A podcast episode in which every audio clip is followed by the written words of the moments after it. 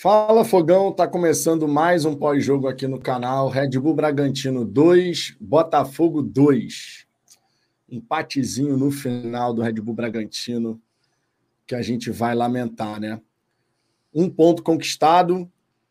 Palmeiras fica com a liderança após essa 34ª rodada, porém, sim, existe um porém. O Botafogo tem o jogo a menos contra o Fortaleza pós-data FIFA.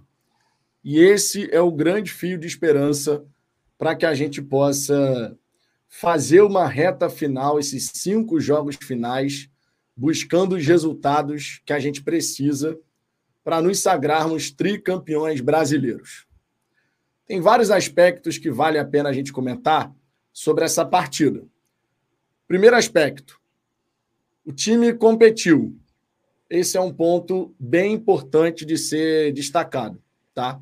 O time competiu, é, a gente vai falar bastante sobre isso ao longo aqui dessa resenha, mas eu queria falar bem sobre essa questão da competição que o time mostrou, porque para estancar a sangria que a gente estava tendo de derrota, derrota, derrota, derrota, a gente precisava de um time que competisse do início ao fim. É verdade, o Botafogo toma um gol cedo, em três minutos. O Red Bull Bragantino já fez um 1 a 0.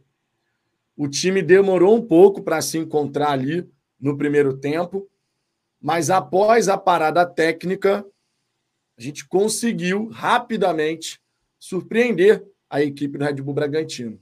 Primeiro com o Vitor Sá, numa bela batida de fora da área, e depois com o Eduardo aproveitando o vacilo do Juninho Capixaba. Quando foi para o intervalo, com o Botafogo vencendo essa partida por 2 a 1 a minha maior preocupação era justamente como o time iria voltar. E acredito que de todos vocês também, né? Afinal, contra o Palmeiras, a gente foi para o intervalo vencendo. Contra o Grêmio, a gente foi para o intervalo vencendo. E dessa vez a gente foi para o intervalo vencendo. Como que o time iria voltar para a segunda etapa? Algumas questões precisavam ser corrigidas no intervalo, mas o Lúcio Flávio não conseguiu de imediato. O time voltou para o segundo tempo bagunçado defensivamente. Demorou ali, né? Porque depois das alterações você consegue dar uma organizada, mas a gente estava sem dobra de marcação pelos lados e estava com a frente da área desprotegida. A gente não estava efetivamente com aquelas duas linhas de quatro bem desenhadas, né? Os jogadores, em dado momento, estavam correndo para onde bem entendiam. Estava bagunçado ali o sistema defensivo. O Lúcio Flávio, então, faz algumas modificações. Isso melhora o desenho do sistema defensivo. O Red Bull Bragantino não conseguia mais entrar com tanta facilidade. E o Botafogo, ao longo do segundo tempo, foi fazendo algo que, inclusive, a gente cobrou aqui, que era a questão de você ter a malandragem de você ter a catimba. Porém, na minha opinião, a gente pecou pelo excesso. Se em outros jogos pecamos pela falta, nesse nós pecamos pelo excesso. Foram vários os jogadores do Botafogo que foram caindo, caindo, caindo, caindo. Toda hora tinha um jogador do Botafogo caído. Inclusive o Lucas Perry, no momento que não precisava, já estava nos acréscimos ali, né? Aos 48 do segundo tempo. Então a gente soube catimbar até certo ponto, mas passou da cota, digamos assim, na minha opinião. Claro, vocês podem discordar. Também quero comentar aqui a respeito da. É até estranho falar isso, mas da falta de experiência que o Marçal demonstrou em alguns momentos, né? Marçal é um cara de 34 anos de idade, em alguns momentos mostrou que experiência é muito mais do que um número, né? 34 anos de idade não quer dizer nada. Se você, por exemplo, quando tem um lateral no campo de ataque, tu vem igual um desesperado para bater o lateral rápido, sem a menor necessidade. Não tinha necessidade ali. Ali era o momento de você ir andando com calma, sem pressa. Em vários momentos o time do Botafogo se precipitou e afundou demais no segundo tempo. Afundou demais no segundo tempo. Tivemos chance para fazer o terceiro gol, não conseguimos. Estávamos até nos defendendo ali bem, mas começamos a chamar demais o Red Bull Bragantino.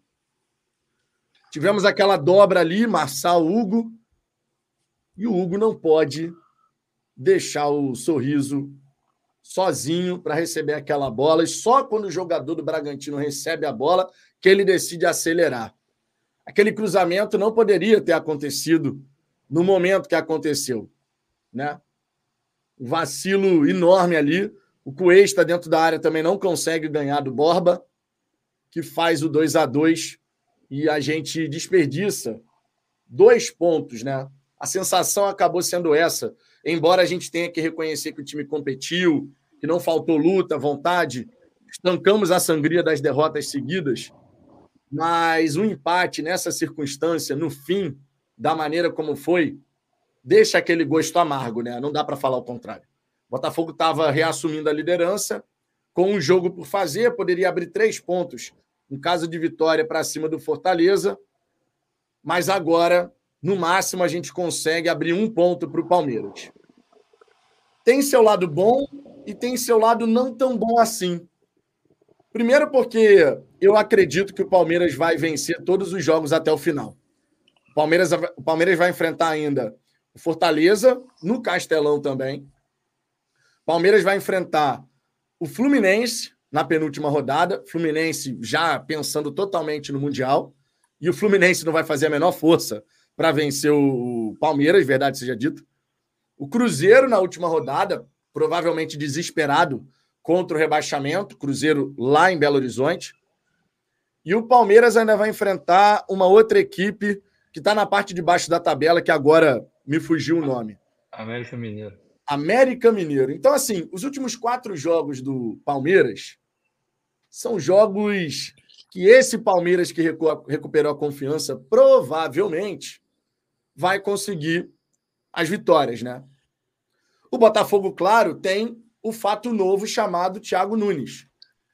E eu digo aqui para vocês: se a gente fosse para essa data FIFA ainda com o Lúcio Flávio à frente da equipe, eu diria que seria muito improvável da gente conseguir qualquer virada de chave.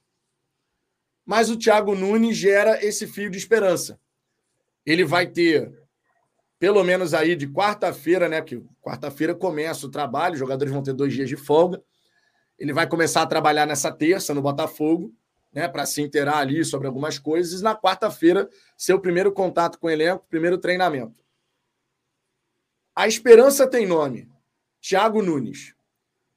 Ele vai receber um time que precisa ser mobilizado, que precisa ser trabalhado taticamente falando, do ponto de vista defensivo, principalmente, para a gente não mais ficar sofrendo gol à torta e à direito. E ele precisa, claro, motivar esses atletas colocar esses atletas centrados, porque a verdade é, pelo menos na minha opinião, para ser campeão brasileiro, o Botafogo precisa vencer todos os seus jogos no final. Precisa vencer o Fortaleza, que é o jogo atrasado, porque assim vai depender só de si nos últimos quatro jogos. E aí a gente vai ter que vencer um Santos, que ainda não se livrou totalmente. Vai ter que enfrentar o Curitiba já rebaixado, né? O Curitiba não tem mais escapatória. É, não tem como reverter esse cenário, na minha opinião. O Cruzeiro, desesperado, e o Internacional, que não vai fazer força para ajudar o Grêmio na última rodada. É uma missão difícil? É, é uma missão difícil, porque o Botafogo não vai chegar nesses jogos no seu melhor momento, diferente do Palmeiras. Mas tudo depende, na minha opinião, de vencer o Fortaleza. Um jogo de cada vez, sabe? olhar para o time do Fortaleza, buscar a vitória na estreia do Thiago Nunes, porque isso pode dar a confiança necessária para a gente encarar jogo a jogo até o final, com a chance de conquistar o tricampeonato. Nos colocamos nessa situação, não é uma situação nada fácil, mas é o que é. A realidade se impõe e a gente tem que encarar essa realidade. Mas, repito, a esperança tem nome. E o nome da esperança é Thiago Nunes. A gente vai falar sobre essa partida, mas eu acredito ainda na conquista do Campeonato Brasileiro por conta dessa esperança. Se não tivesse o fato novo do treinador chegando, tendo tempo para treinar com esses atletas na data FIFA, eu diria para vocês que seria bem, bem difícil de ver um cenário como esse sendo revertido. Mas no futebol tudo é possível e a chegada do novo treinador me anima. Pelo menos a gente passa a ter de fato um treinador, né? No real sentido da palavra. Enfim, vamos falar bastante aqui sobre esse jogo. Vamos falar também sobre a sequência do Campeonato Brasileiro. Convido todos vocês a participarem. Deixe o like, por gentileza, se inscreva aqui no canal para a gente poder alcançar agora os 37 mil inscritos. E gradativamente a gente vai alcançando aqui os nossos objetivos com a ajuda de vocês. Mandem suas mensagens. Já sabe, se quiser ter prioridade, fortalecer o nosso trabalho, mande seu superchat. Vire membro aqui do canal. Eu vou já registrar aqui algumas mensagens, favoritar, para a gente poder passar na galera. Mas de saída, passa a palavra para você, Ricardo. Fique à vontade para tecer seus comentários. Bom, boa noite para todo mundo. Ah, cara. Hoje, enfim, eu tenho uma, uma dificuldade muito grande de, de largar de mão alguma coisa que ainda tem chance de acontecer. Matematicamente tem chance, se a gente ganha do Fortaleza, a gente volta para a liderança de maneira isolada, né? E fica com uma vitória a mais do que o Palmeiras. Assim, cara, o, o pior, tá, obviamente o pior é entregar o, as vitórias do jeito que a gente está fazendo, né? Isso é sem dúvida o pior. Mas, é, analisar esse momento final do Botafogo é muito difícil, é muito cruel também, porque se você perguntar é, Ricardo, quantos desses jogos a gente foi um time horroroso por completo? Eu vou falar nenhum. Porque em todos esses jogos a gente jogou bem, em algum momento. Em todos esses jogos a gente foi melhor que o nosso adversário em algum momento. E isso é o que mais me deixa com aquele. Cara, talvez dê, sabe? Eu concordo contigo. Se fosse o Lúcio Flávio nessa, nessa data FIFA, eu ia falar, meu irmão, esquece, porque daí não vai sair nada, o Flávio é tenebroso, não vai sair rigorosamente nada. Agora, vai chegar o Thiago.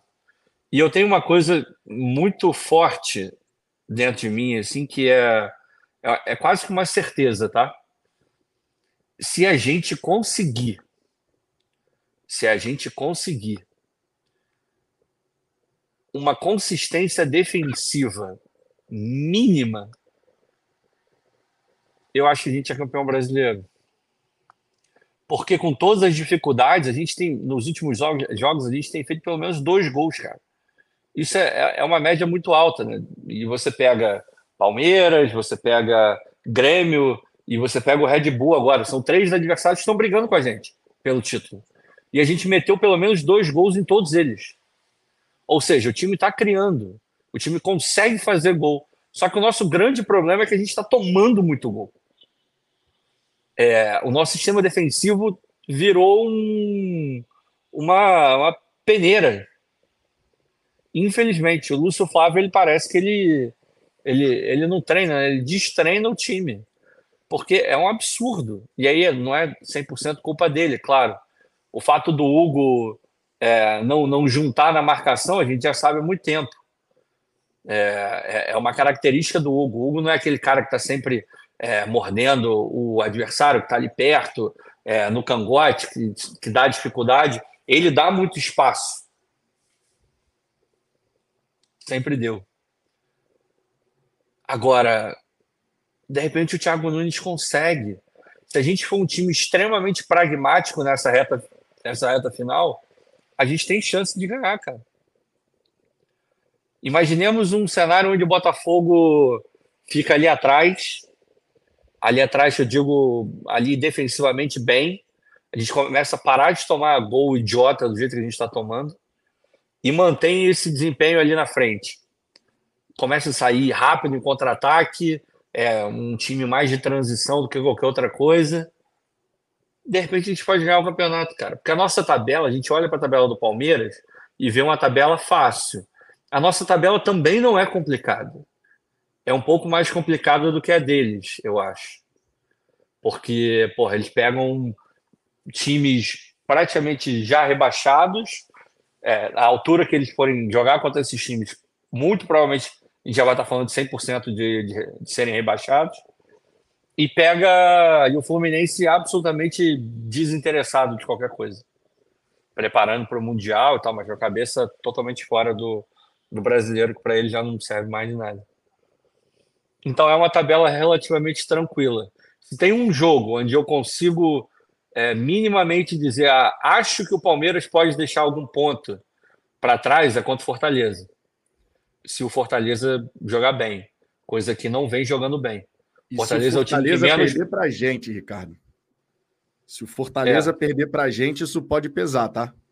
Não, pode, pode, porque se não me engano, o Fortaleza é o time que menos pontuou da 27 rodada até agora. Então, o Fortaleza está numa draga que dá gosto. Assim. Os caras estão mal.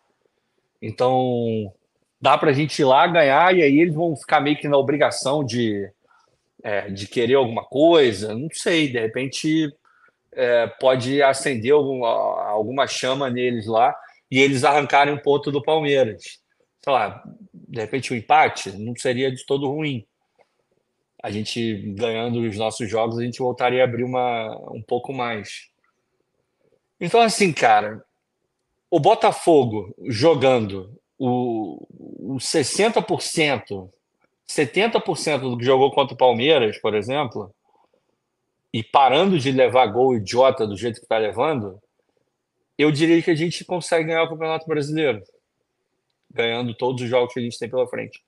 Porque a gente não pode ficar é, repito, a gente jogou bem em vários momentos contra os três times que estão disputando o brasileiro com a gente. E um recorte absolutamente recente, que no final das contas é o que importa agora. Não adianta olhar para 10 rodadas atrás, a gente tem que olhar para duas, três rodadas para trás. Que é isso que vai demonstrar qual é o nosso, é, o nosso desempenho de agora, que é o que importa para o próximo jogo. O Thiago Nunes chegando, ah, Ricardo, o cara não é milagreiro. É, é óbvio que não.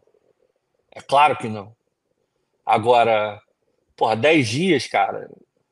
Se alguém falar que ele não conhece o elenco do Botafogo, mentira, todo mundo conhece. Pô, tá, vem liderando o brasileiro desde o começo do ano. É óbvio que ele, que ele sabe que, que em algum momento ele poderia voltar para o futebol brasileiro.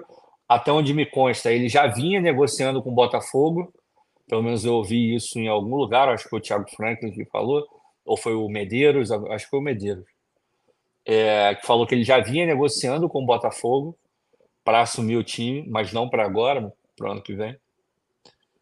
É, então ele já certamente já estava de olho no Botafogo, né? Então não vai ser uma completa novidade para o Thiago. Vamos ver, cara. Assim, eu não vou dizer que eu estou super esperançoso, não, tá? Mas é, eu estava esperando um recado do Botafogo hoje. E o recado era ao menos sair vivo. O que, dentro do nosso momento, já é muita coisa para o que a gente viu. Quando a gente toma um gol tão cedo, o que, que você imagina pensando nesse Botafogo recente? Fudeu, acabou o jogo vamos tomar o segundo, eventualmente até tomar o terceiro. A gente não vai conseguir resol resolver o jogo pô, na casa dos caras, os caras são chatos pra caramba e tal, não sei o quê. Esse é o pensamento. E não foi o que aconteceu. O Botafogo com consegue virar o jogo. Consegue segurar até quase o final do jogo a vantagem. Tudo bem que chamando demais, fazendo muita cera. E aí a gente vai discutir um pouco melhor e, e, e a gente obrigatoriamente tem que falar de alguns jogadores, assim. E aí, quando, quando, quando eu falo falar de alguns jogadores, não é querer queimar os caras, arruinar a vida deles no Botafogo nem nada. É porque nesse momento a gente precisa de quem está jogando mais, de quem está podendo doar mais pro, pro Botafogo. E tem pessoas ali que não estão conseguindo, cara tem pessoas que estão sucumbindo ao próprio medo de, de estar em campo, assim. E aí, obviamente, você vai falar do PR, você vai falar do Cuesta, que tem feito partidas absolutamente tenebrosas. O PR hoje ainda fez algumas defesas e tal, mas mesmo na, nas defesas que ele fez, você sente uma insegurança nítida. Assim. Ele não encaixa nada, ele só espalma. Tem uma coisa que vem me irritando profundamente, no, quer dizer, duas coisas, né? Que vem me irritando muito no PR. O primeiro é não sair do gol, né? Mas aí é chovendo molhado, todo mundo aqui sabe que parece que botaram. Ele deve jogar com a corda que prende ele na, nas traves, porque ele não consegue sair do gol, cara. É um negócio bizarro, assim. Tem lance que nitidamente é para ele sair, ele não sai, ele, ele, ele fica com medo de sair. E uma outra coisa, vocês podem reparar, o Perry, ele não, o braço dele está sempre nesse ângulo aqui. Toda a defesa que ele vai fazer é esse ângulo aqui. Ele não consegue fazer assim, assim, assim, assim. Ele não adapta, ele não vem adaptando, é sempre assim. Então, porra, passou por aqui, passou por aqui, a bola vai entrar. Ele não tem conseguido mais. Eu falei no jogo contra o, contra o Vasco. Contra o Vasco. Contra, lá em São Januário, contra o Grêmio. No próprio jogo, eu virei e falei, cara, na moral, é o momento de botar o gatito, cara. Respeito muito o Perry. Respeito muito o Perry. A gente só tá aqui porque ele contribuiu demais. Ele, Tiquinho. Cara, o Perry salvou a gente em vários momentos. Só que, infelizmente, a gente está numa reta final onde qualquer erro, cara, pode custar o campeonato. Assim. É garantia que o Gatito vai entrar e vai fechar o gol? Não. Mas o Gatito é anos-luz mais experiente que o Perry. O Perry, para mim, é o jogador que está mais sentindo essa reta final de, de Campeonato Brasileiro. E, e, e, porra, você ter o seu goleiro, a posição de goleiro, como jogador que está mais sentindo, é, pode ser um problema muito sério. assim. E o outro jogador que, para mim, é mais do que urgente é o Cuesta. O Cuesta está muito mal ele erra todo jogo. Todo jogo ele erra. Todo jogo ele erra. É impressionante. Ele virou. É, é um ponto de desequilíbrio no time hoje. Começa o jogo, apita, você tem algumas certezas. O jogo vai ter aí 45 minutos mais acréscimo em cada tempo. Certamente a gente vai ver algum cartão amarelo em algum momento. E certamente a gente vai ver o Coelho falhando em algum gol. É bizarro, cara. É, é o, que tá, é o que tem acontecido com muita frequência. Então, uma mudança, botar o Cuesta no banco, sinceramente, não, não, acharia um absurdo, não, cara. Não acharia. Então, vamos ver o que, que, o, que, que o Nunes vai, vai identificar na, no trabalho dele. Mas, repito, se o Botafogo conseguir uma mínima consistência defensiva, a chance de ganhar o brasileiro é real. Já deveria estar assegurado já, ou praticamente assegurado de tanta chance que a gente teve para ganhar e de tanta incompetência que a gente tem visto do, dos concorrentes. Né? O Palmeiras um pouco melhor agora. Mas dá para ganhar, cara. Não é uma confiança extrema, não, mas dá para ganhar. Eu vou nessa também. Eu acredito que melhorando esse sistema defensivo aí, que realmente virou uma, uma peneira furada, toda rasgada, não está segurando ah, nada. Tá, é, tá e basta você ver que. Vamos lá, ó, só pegando esses jogos com o Lúcio Flávio. Nós vencemos o Fluminense por 2 a 0 Aí tomamos um gol do América Mineiro. Depois do América Mineiro, a gente enfrentou. Vai me ajudando a lembrar aí. Foi Fluminense, América bosta. Mineiro. Cuiabá, talvez?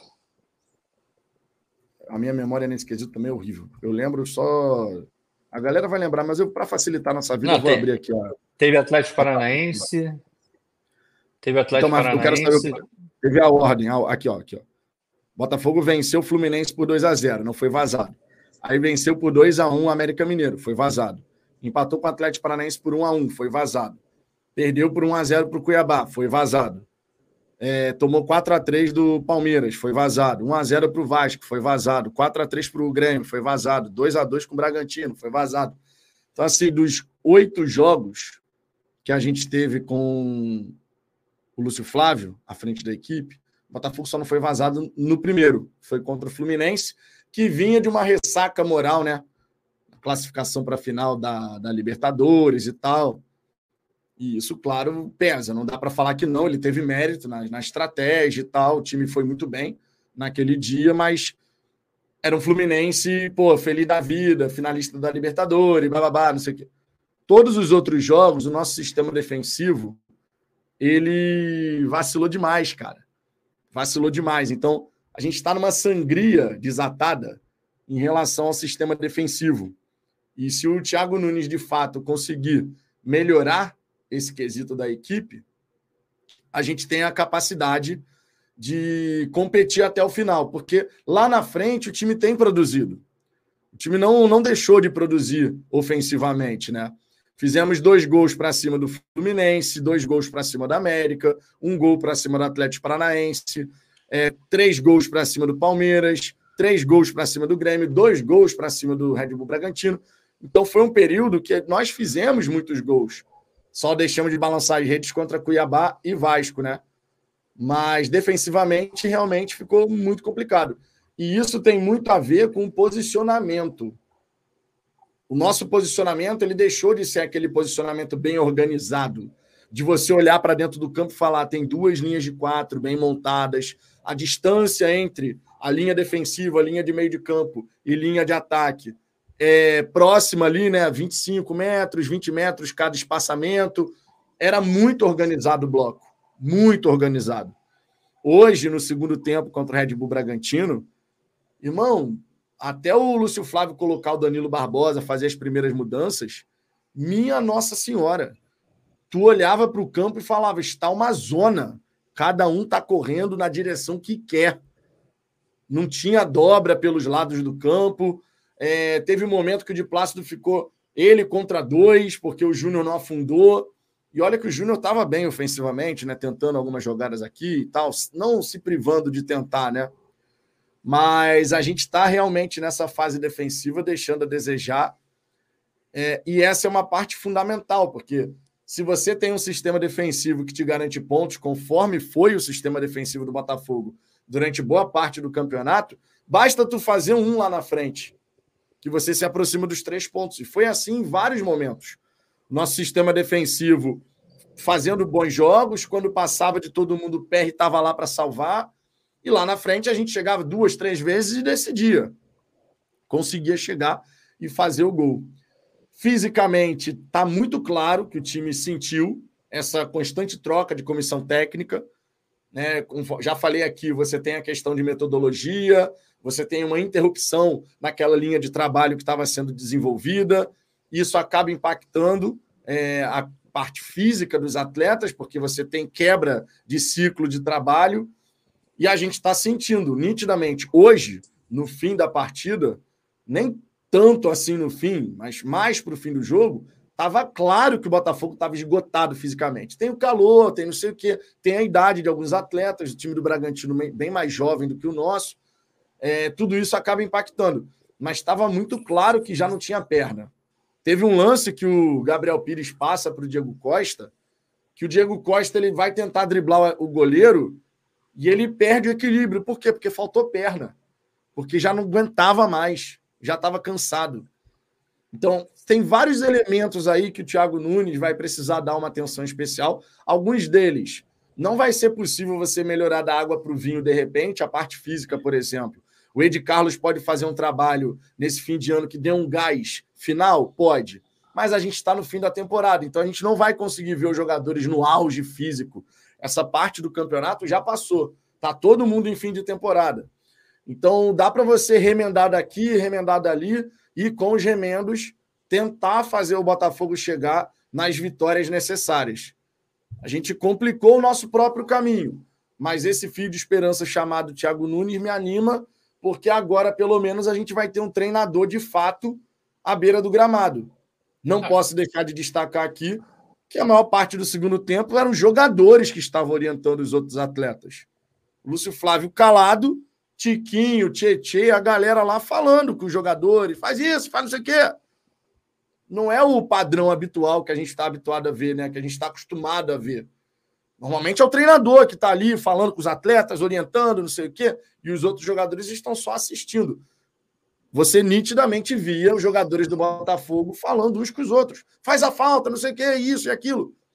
Então, assim, o Thiago Nunes, de fato, vai ser um cara na beira do gramado para comandar o time. E dando essa consistência defensiva, conforme você falou, aí eu acredito que a gente tem capacidade para buscar né, o resultado que a gente tanto deseja, que são as vitórias, e, claro, o título, né? O tricampeonato brasileiro. Ainda dá. E que bom que tem a data FIFA. Nunca foi tão importante uma data FIFA para um time que quer ser campeão. O Botafogo vai ter esse período aí para poder se reorganizar. Tomara que consiga. Deixa eu só passar os superchats aqui, Ricardo. E aí eu vou até trazer alguns pontos aqui da galera que está comentando para você tecer seus comentários também. A Camila Miguel aqui, ó. Agora entendo o Inter. Cuesta entregando paçoca. O fim de campeonato do Cuesta é, é muito abaixo.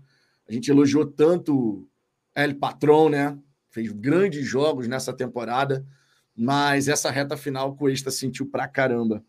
E teve uma galera dizendo que achou que foi falta do Borba no Cuesta. Eu, honestamente, não vi nada de errado naquele lance. Não, Nem não o Cuesta levanta esbravejando, reclamando. Então, Errado não, quando, com, quando o Hugo. Indício, quando o próprio jogador não dá indício. Não, aí, não. Vai falar o quê, meu irmão? Se o Cuesta sentisse, o cara me puxou, ele ia desesperado, me puxou e tal, não sei o quê. Não, foi nada. Na minha opinião, não foi nada também. O Paulo Tadeu, Ricardo, o que acha do Paulo Nobre ser CEO do Fogão? Cara, assim, eu acho que não vai acontecer. Mas eu, eu acho o Paulo Nobre um cara. Ele é preparado. Ele, ele, se não me engano, ele foi executivo do Itaú durante muito tempo. É, e, porra, ele começou essa história toda do Palmeiras, começou até com dinheiro próprio dele mesmo, né? Botando ali, emprestando para o Palmeiras e tal. É um cara que teria condições, assim, de ser CEO do Botafogo com o pé nas costas.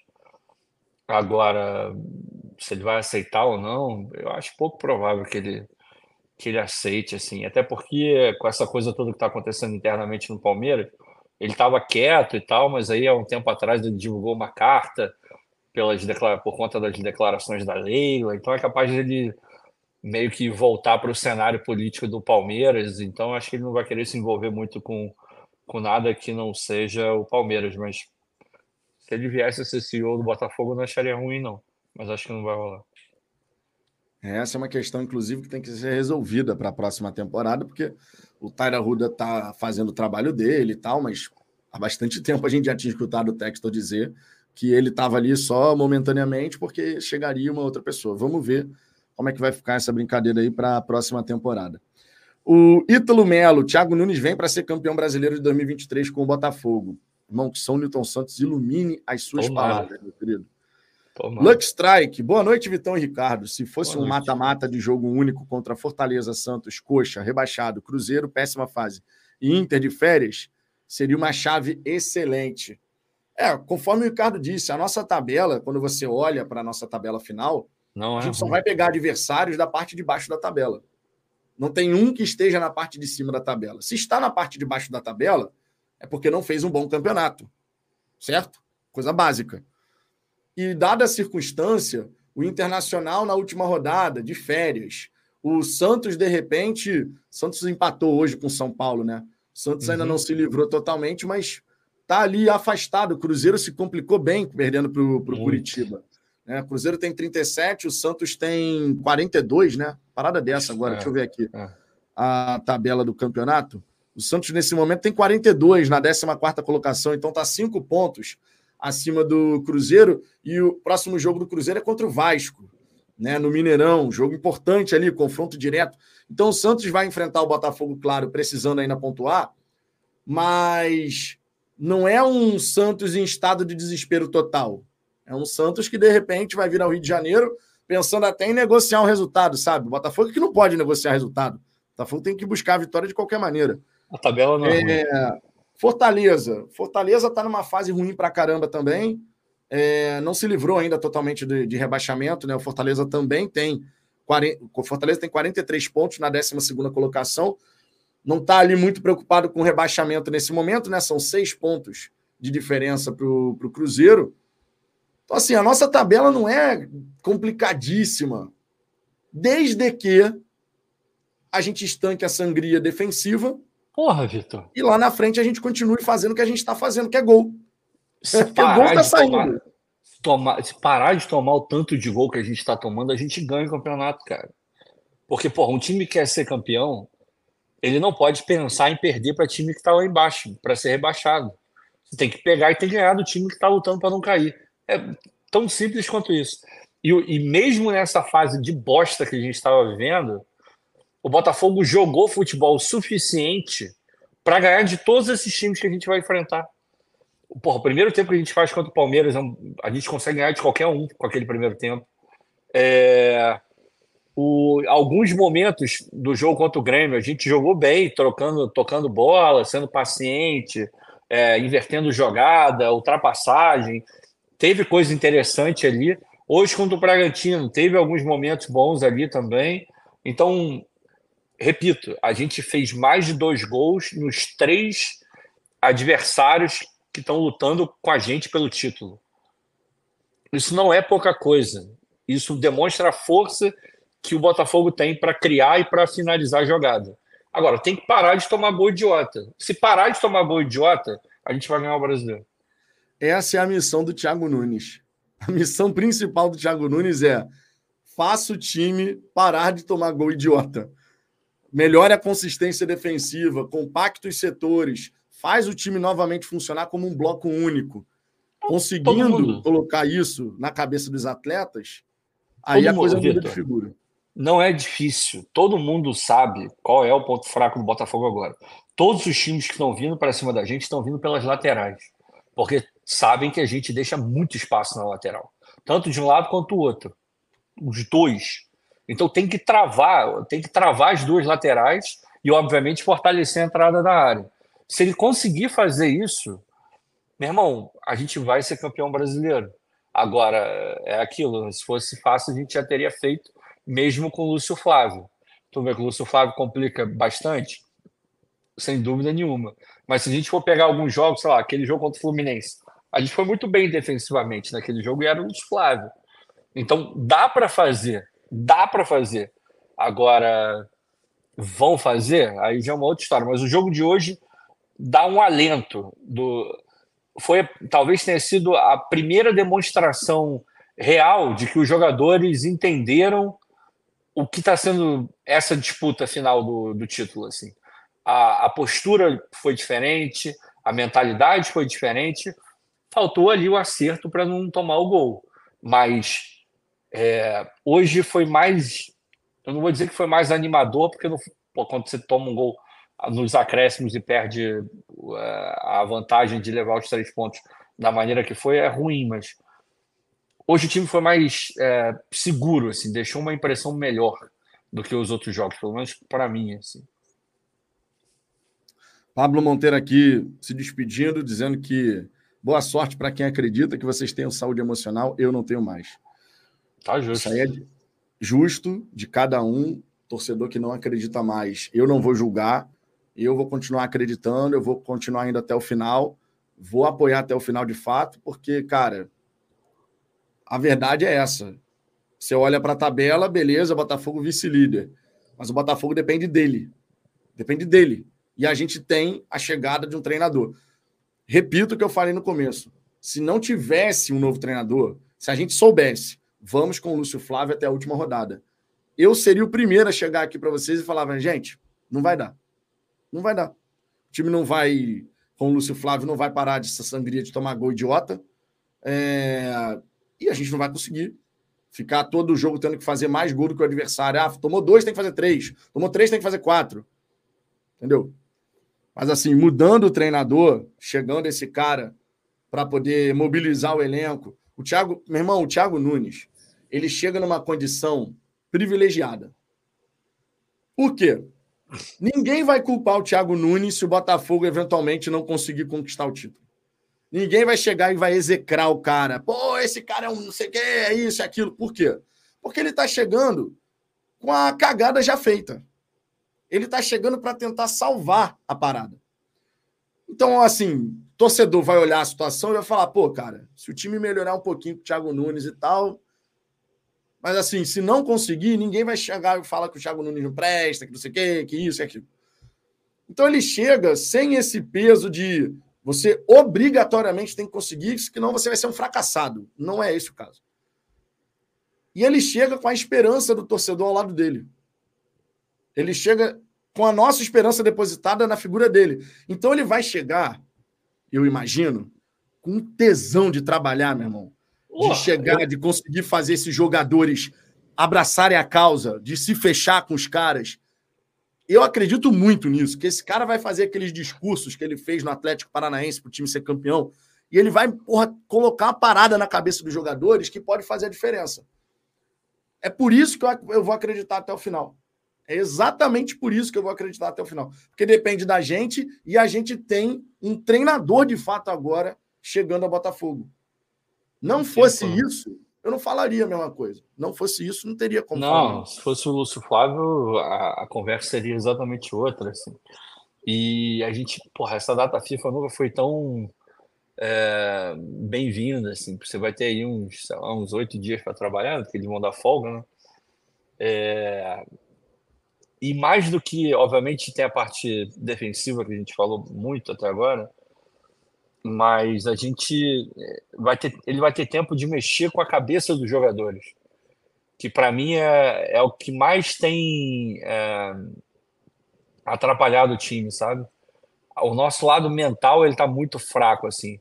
O semblante dos jogadores é um semblante que preocupa demais assim e de alguns específicos. Você olha para a cara de alguns jogadores, você vê que é, eles estão cagados. Assim, o medo de ganhar é, é, tá, tá nítido. Assim, os caras não estão conseguindo lidar com, com isso. E de repente o Thiago vai conseguir tirar essa pressão deles. Assim. Se o Botafogo conseguir jogar é, de uma maneira mais relaxada, e quando eu digo relaxada, no sentido mental, assim, no sentido de cara, a gente tem que voltar a jogar o nosso futebol. Se a gente voltar a jogar o nosso futebol, a gente vai ganhar o brasileiro. E eles sabem, cara, eles sabem que o que está pegando é a parte defensiva. Eles sabem ah, que sabe. tá... o jogador sabe disso. Então é, é óbvio que se o, o, treinador vai vir também sabe disso. E os caras vão atacar esse ponto assim. E isso vai ser muito importante porque tem tempo. Eu mandei uma mensagem pro pro Ed Carlos falando. É, cara, se vocês conseguirem identificar qual é a chave, o que está faltando, o que, que, tem que dar uma, uma parafusada na mente desses jogadores, se vocês conseguirem destravar isso neles, a gente vai ganhar o Campeonato Brasileiro. Ele viu e reagiu, botou coraçãozinho e tal. Então, tipo assim, é, ele, esses caras vão chegar com essa mentalidade. Todo mundo sabe o que precisa ser feito para o Botafogo ganhar o Campeonato Brasileiro. De tanto que até mesmo na imprensa ainda tem gente que acredita que o Botafogo vai ganhar o Campeonato Brasileiro. Porque, repito, o Botafogo hoje é o único time que depende apenas dele para ser campeão. O Palmeiras não depende porque o Botafogo tem um jogo a menos. Se o Botafogo ganha o jogo, a gente vai continuar dependendo só da gente. E o Palmeiras não vai precisar que a gente é, deixe ponto pelo caminho. E repito, a nossa tabela não é ruim. A nossa tabela é suficientemente ok para que a gente possa ganhar todos os jogos. O Botafogo tem condição de ganhar todos os jogos. Vai ganhar? Aí é uma outra história. Mas que tem condição, não tem a menor dúvida. Agora, meu irmão, é aquele negócio: aproveitem a data FIFA para relaxarem o máximo que vocês puderem para botar a mente muito preparada, para ver muito filminho legal, para desobstruir os caminhos de vocês, porque a reta final tende a ser alucinante. Assim. Se, foi uma, se foi difícil até agora mentalmente para a gente, a tendência é que seja ainda pior nesses últimos jogos, porque vai ficar aquela pressão psicológica absurda tanto para Palmeiras e para Botafogo, de que você não pode perder nenhum jogo. É, o Palmeiras sabe que ele não vai poder perder nenhum jogo e o Botafogo ele. Porque se perder, o adversário vai vai cair matando e vai acabar passando. Então, exatamente. Vai ser, Irmão, vai ser uma reta final tensa. Vai, vai. ser tensa a reta final. Vai. vai ser tensa. Mas é aquilo que o Ricardo falou, cara. A tabela mostra isso. O único time do Campeonato Brasileiro, que depende só das próprias forças, é o Botafogo. É o único. O Palmeiras está olhando a tabela e se vê na liderança. Mas o Palmeiras sabe. Botafogo tem um jogo a menos. E eu já tinha dito aqui no canal uma parada, vocês que acompanham o nosso trabalho vão lembrar. Eu falei aqui, é fundamental que o Botafogo chegue nos últimos quatro jogos dependendo só de si. Para isso acontecer, o jogo atrasado tem que ser vencido. Esse é o nosso primeiro foco. Não dá para pensar em Santos, Curitiba, Cruzeiro Internacional. Primeira coisa, vencer o Fortaleza. A mobilização lá dentro tem que ser total para conseguir um resultado positivo contra o Fortaleza. Porque aí a gente vai para os quatro jogos finais dependendo só da gente. Podia ter sido muito mais simples e fácil. A gente vacilou. Mas é fundamental que a gente chegue nessa reta final dependendo só da gente. Júlio Soares, goleiro que não sai na pequena área, vários gols. O PR não está vivendo um bom momento. É, e está incomodando todo mundo essa questão, né? Dele travado embaixo da trave. Não só quando a bola é aérea, mas em outras situações. Contra o Grêmio, por exemplo, ele não saiu em nenhum gol. Então, assim, está incomodando isso. E eu concordo com o que o Ricardo falou sobre o PR estar tá sentindo muito esse momento ruim do Botafogo. Aquele goleiro que se jogava na frente de um caminhão para defender a nossa meta, ele desapareceu. Ele ah. desapareceu. É o cara que mais está sentindo, sem tá dúvida sentindo nenhuma. Muito. Tá sentindo, tá muito. sentindo muito a reta final. Jefferson Soares, esse sentimento que eu tô de mulher de malandra que me mata. Juro que não vou mais ligar, mas cá estou eu fazendo cálculos e conjecturas. É, faz parte, cara, faz parte. Rodrigo Lopes, o PR vai continuar no gol? Me desculpe, mas o primeiro gol de novo, culpa dele. Mal colocado novamente. Cara, sobre o primeiro gol do Botafogo, a primeira coisa que a gente tem que falar não é nem do PR. A primeira coisa que a gente tem que falar é a distância com que o de Plácido marcou, entre aspas, o Vitinho, né? Porque você deixa um, um ponta que joga com a perna contrária, né? Ele é destro, joga pela esquerda, ele vai trazer para a perna boa. E você dá todo o espaço do mundo. Me lembrou muito o que aconteceu contra o Flamengo. Que o Bruno Henrique pega a bola, corta para dentro, ninguém chega na pressão para evitar o chute, ele consegue chutar e faz o gol. A diferença é que dessa vez a bola vai, o PR consegue até encostar nela, ela bate na trave e volta e sobra para o Borba. Mas a gente já tinha tomado um gol assim, com o Bruno Henrique trazendo, cortando para dentro e batendo para o gol, sem ter pressão no homem da bola. Aconteceu de novo. Então é uma situação que tem gerado dor de cabeça para a gente. E conforme o Ricardo disse, as duas laterais nossas estão muito expostas. Toda hora tem perigo do adversário. Todo mundo está vendo isso. Todo mundo. Tá... Você vê, as mudanças do Abel foram para explorar as laterais. Você vê o Renato Gaúcho, quando ele mexe, ele coloca o, o Ferreirinha para dar prejuízo por ali. E eles sabem que o, o de plástico marcando hoje em dia é ele não marca, ele só preenche espaço, mas ele não marca. E, e os nossos, pô, Marçal enfim. E o Hugo sempre foi assim, ele não consegue marcar, ele não diminui espaço. O Hugo ele sempre está de longe vendo a jogada acontecer. Essa sempre foi uma crítica que eu tive a ele, embora o Hugo tenha melhorado demais, assim, demais, demais, demais. O Hugo de hoje não é o mesmo Hugo que começou o Campeonato Brasileiro, talvez tenha sido um dos jogadores que mais evoluiu, assim. Mas fato que né, na marcação ele deixa muito espaço ainda. Agora, a gente sempre fala aqui também, o sistema defensivo ele não é composto só pela linha é, de zaga. Os volantes têm que ajudar mais, tem que preencher mais os atacantes lá na frente, tem que ter um time mais compacto, as linhas têm que estar mais juntas. Tudo isso tem que acontecer e essa é a minha maior esperança. Se o Thiago conseguir fazer isso, e cara, a gente vai ter tempo para ele ao menos tentar corrigir teria sido muito pior se ele tivesse chegado e, e não tivesse tempo e fosse um jogo atrás do outro e tudo tivesse que ser corrigido no, é, só no vídeo. Ele vai ter tempo de corrigir no vídeo e no campo, que é a melhor combinação possível, porque você para, orienta, você para, mostra. No vídeo, você só fala: Ó, oh, tá vendo isso aqui? Você faz isso, isso, isso. No jogo, não, você pega, puxa o cara porra, pela gola e fala: não, caralho, é por aqui que você tem que ficar, por aqui que você tem que ir. Esse aqui é o posicionamento. Aí joga, aí repete a jogada de novo, repete, repete, até o cara entender a porcaria do posicionamento. Então a gente vai ter esse tempo. Essa é a minha maior esperança, assim, porque Se não tivesse isso, seria muito mais difícil. E se não tivesse isso, ainda fosse o Lúcio Flávio, aí era completamente impossível. Pois é. Luiz Gustavo, a tal da chave tem que virar contra o Fortaleza. É e é aqui isso. o Luck Strike até coloca: o Ricardo falou da chavinha na cabeça dos jogadores. Para mim, essa chave é uma vitória. Ganhando do Fortaleza, esses caras vão ficar gigantes. A gente espera que sim, né? A gente espera Vamos que lá. sim. É. O jogo contra o Fortaleza é a peça-chave nesse tabuleiro. O jogo contra o Fortaleza é a peça-chave.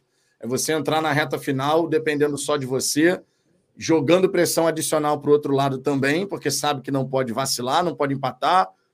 Nervosismo também pode bater. É claro que o Palmeiras está acostumado a viver esses momentos, não dá para falar que não. É, mas você jogar essa pressão extra de ó, não pode perder, não, hein? Se deixar ponto pelo caminho, ferrou, hein? Porque a gente ainda tem que lembrar: no critério de desempate, número de vitórias, vencendo o Fortaleza, a gente fica com 19, eles com 18. O que pega para o Botafogo em relação ao Palmeiras é saldo de gols. Se a gente empatar em vitórias com o Palmeiras, saldo de gols do Palmeiras é melhor do que o nosso. É o único time no Campeonato Brasileiro que tem o saldo de gols melhor do que o do Botafogo, que é um critério de desempate importante também, né?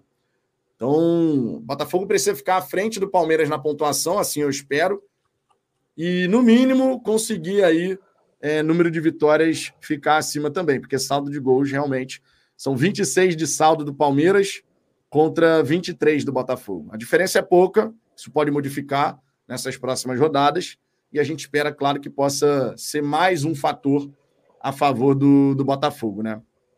Daniel Gronk aqui também mandou essa mensagem, sete meses como membro do canal, ainda evitando contra o Fortaleza é decisão. Contra o Fortaleza é decisão, não tem nem conversa. É, vou trazer outras mensagens aqui. Ih, tem mais um superchat aqui, peraí. O ponto, ponto Melo. Três coisas boas hoje. Botafogo empatou fora de casa, totalmente bagunçado. O Lúcio Flávio está fora de vez. O Grêmio perdeu. Isso foi um resultado muito importante mesmo. Vitória do e, Corinthians para cima. Totalmente imprevista, né? Totalmente. Cara, quando eu vi o campo da Arena do Grêmio empossado, totalmente assim, eu falei: hum, esse joguinho é bom pro Corinthians, porque o Grêmio tem muita qualidade para trabalhar essa bola, né? Já o Corinthians vai num bumba meu boi ali, e, meu irmão. Então, assim, foi uma vitória realmente importante, porque a gente poderia ter terminado essa rodada na quarta colocação, gente. Ah. Se tudo desse errado, a gente estaria na quarta colocação. Nós estamos na segunda colocação, dependendo só da gente para voltar à liderança no jogo que foi adiado. Então, foi ruim o gosto de empate no final, óbvio. 50 minutos você toma o gol do empate, todo mundo fica frustrado mas eu vi mais elementos positivos do que negativos no, no jogo de hoje. Mais elementos positivos que negativos. É, deixa eu botar aqui, trazer outras mensagens que não tem nada a ver com, com superchat e tal. Eu marquei várias mensagens aqui da galera. Vamos ver aqui, ó. O David Krayer. É, agora que passou o Lúcio Flávio, é juntar as forças, organizar a defesa e ir para a guerra. Os próximos cinco jogos têm tudo para ser mais acessíveis que os últimos quatro é agora, hora da reação ou já era. Isso é verdade, a gente tem que reagir. De fato, é o momento, não tem mais para onde correr. Pedro Miguel, eu confio nas nossas possibilidades futebolísticas e matemáticas de sermos campeões brasileiros de 2023. Amém com axé. Que assim seja. Guilherme Ferraz, na boa, Lúcio Flávio não pode ficar nem como assistente, é karma de fracassado. Cara, na minha opinião, o Lúcio Flávio não deveria mais trabalhar no Botafogo sim, não é o que vai acontecer, ele vai continuar como auxiliar no, no Botafogo. É... Mas é a minha opinião, não sei qual é a sua, Ricardo, em relação a isso. Acho que, eu acho que o ciclo do Lúcio Flávio já era para ter saído, já era para ter acabado há muito tempo. Cara, a minha ela continua a mesma desde sempre. Assim. Eu nunca escondi o fato de eu achar o Lúcio Flávio péssimo, horroroso. Eu sempre falei isso aqui. Não é de hoje, já vem de muito tempo. A pior coisa do mundo foi a gente. Cara, maldito foi aquele jogo do Carioca que a gente consegue engrossar para cima do Fluminense e ganhar de 2 a 1 um, porque foi aquele jogo que fez com que o Botafogo quisesse botar o Lúcio Flávio como treinador do Sub-23. Maldito jogo. É... O, o Lúcio Flávio não tem a menor condição, nunca teve a menor condição de ser treinador de nada do Botafogo. Já expliquei aqui todos os motivos pelos quais eu, eu digo isso já digo isso há muito tempo.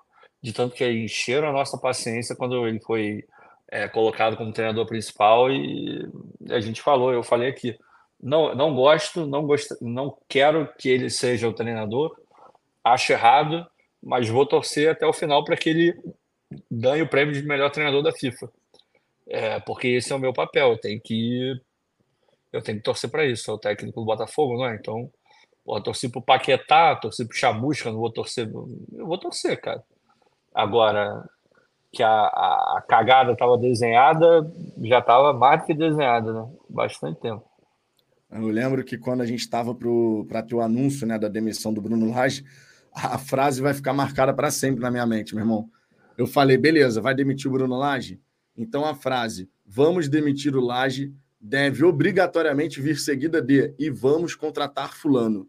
Ir ah, com o Lúcio é. Flávio até o final é uma temeridade.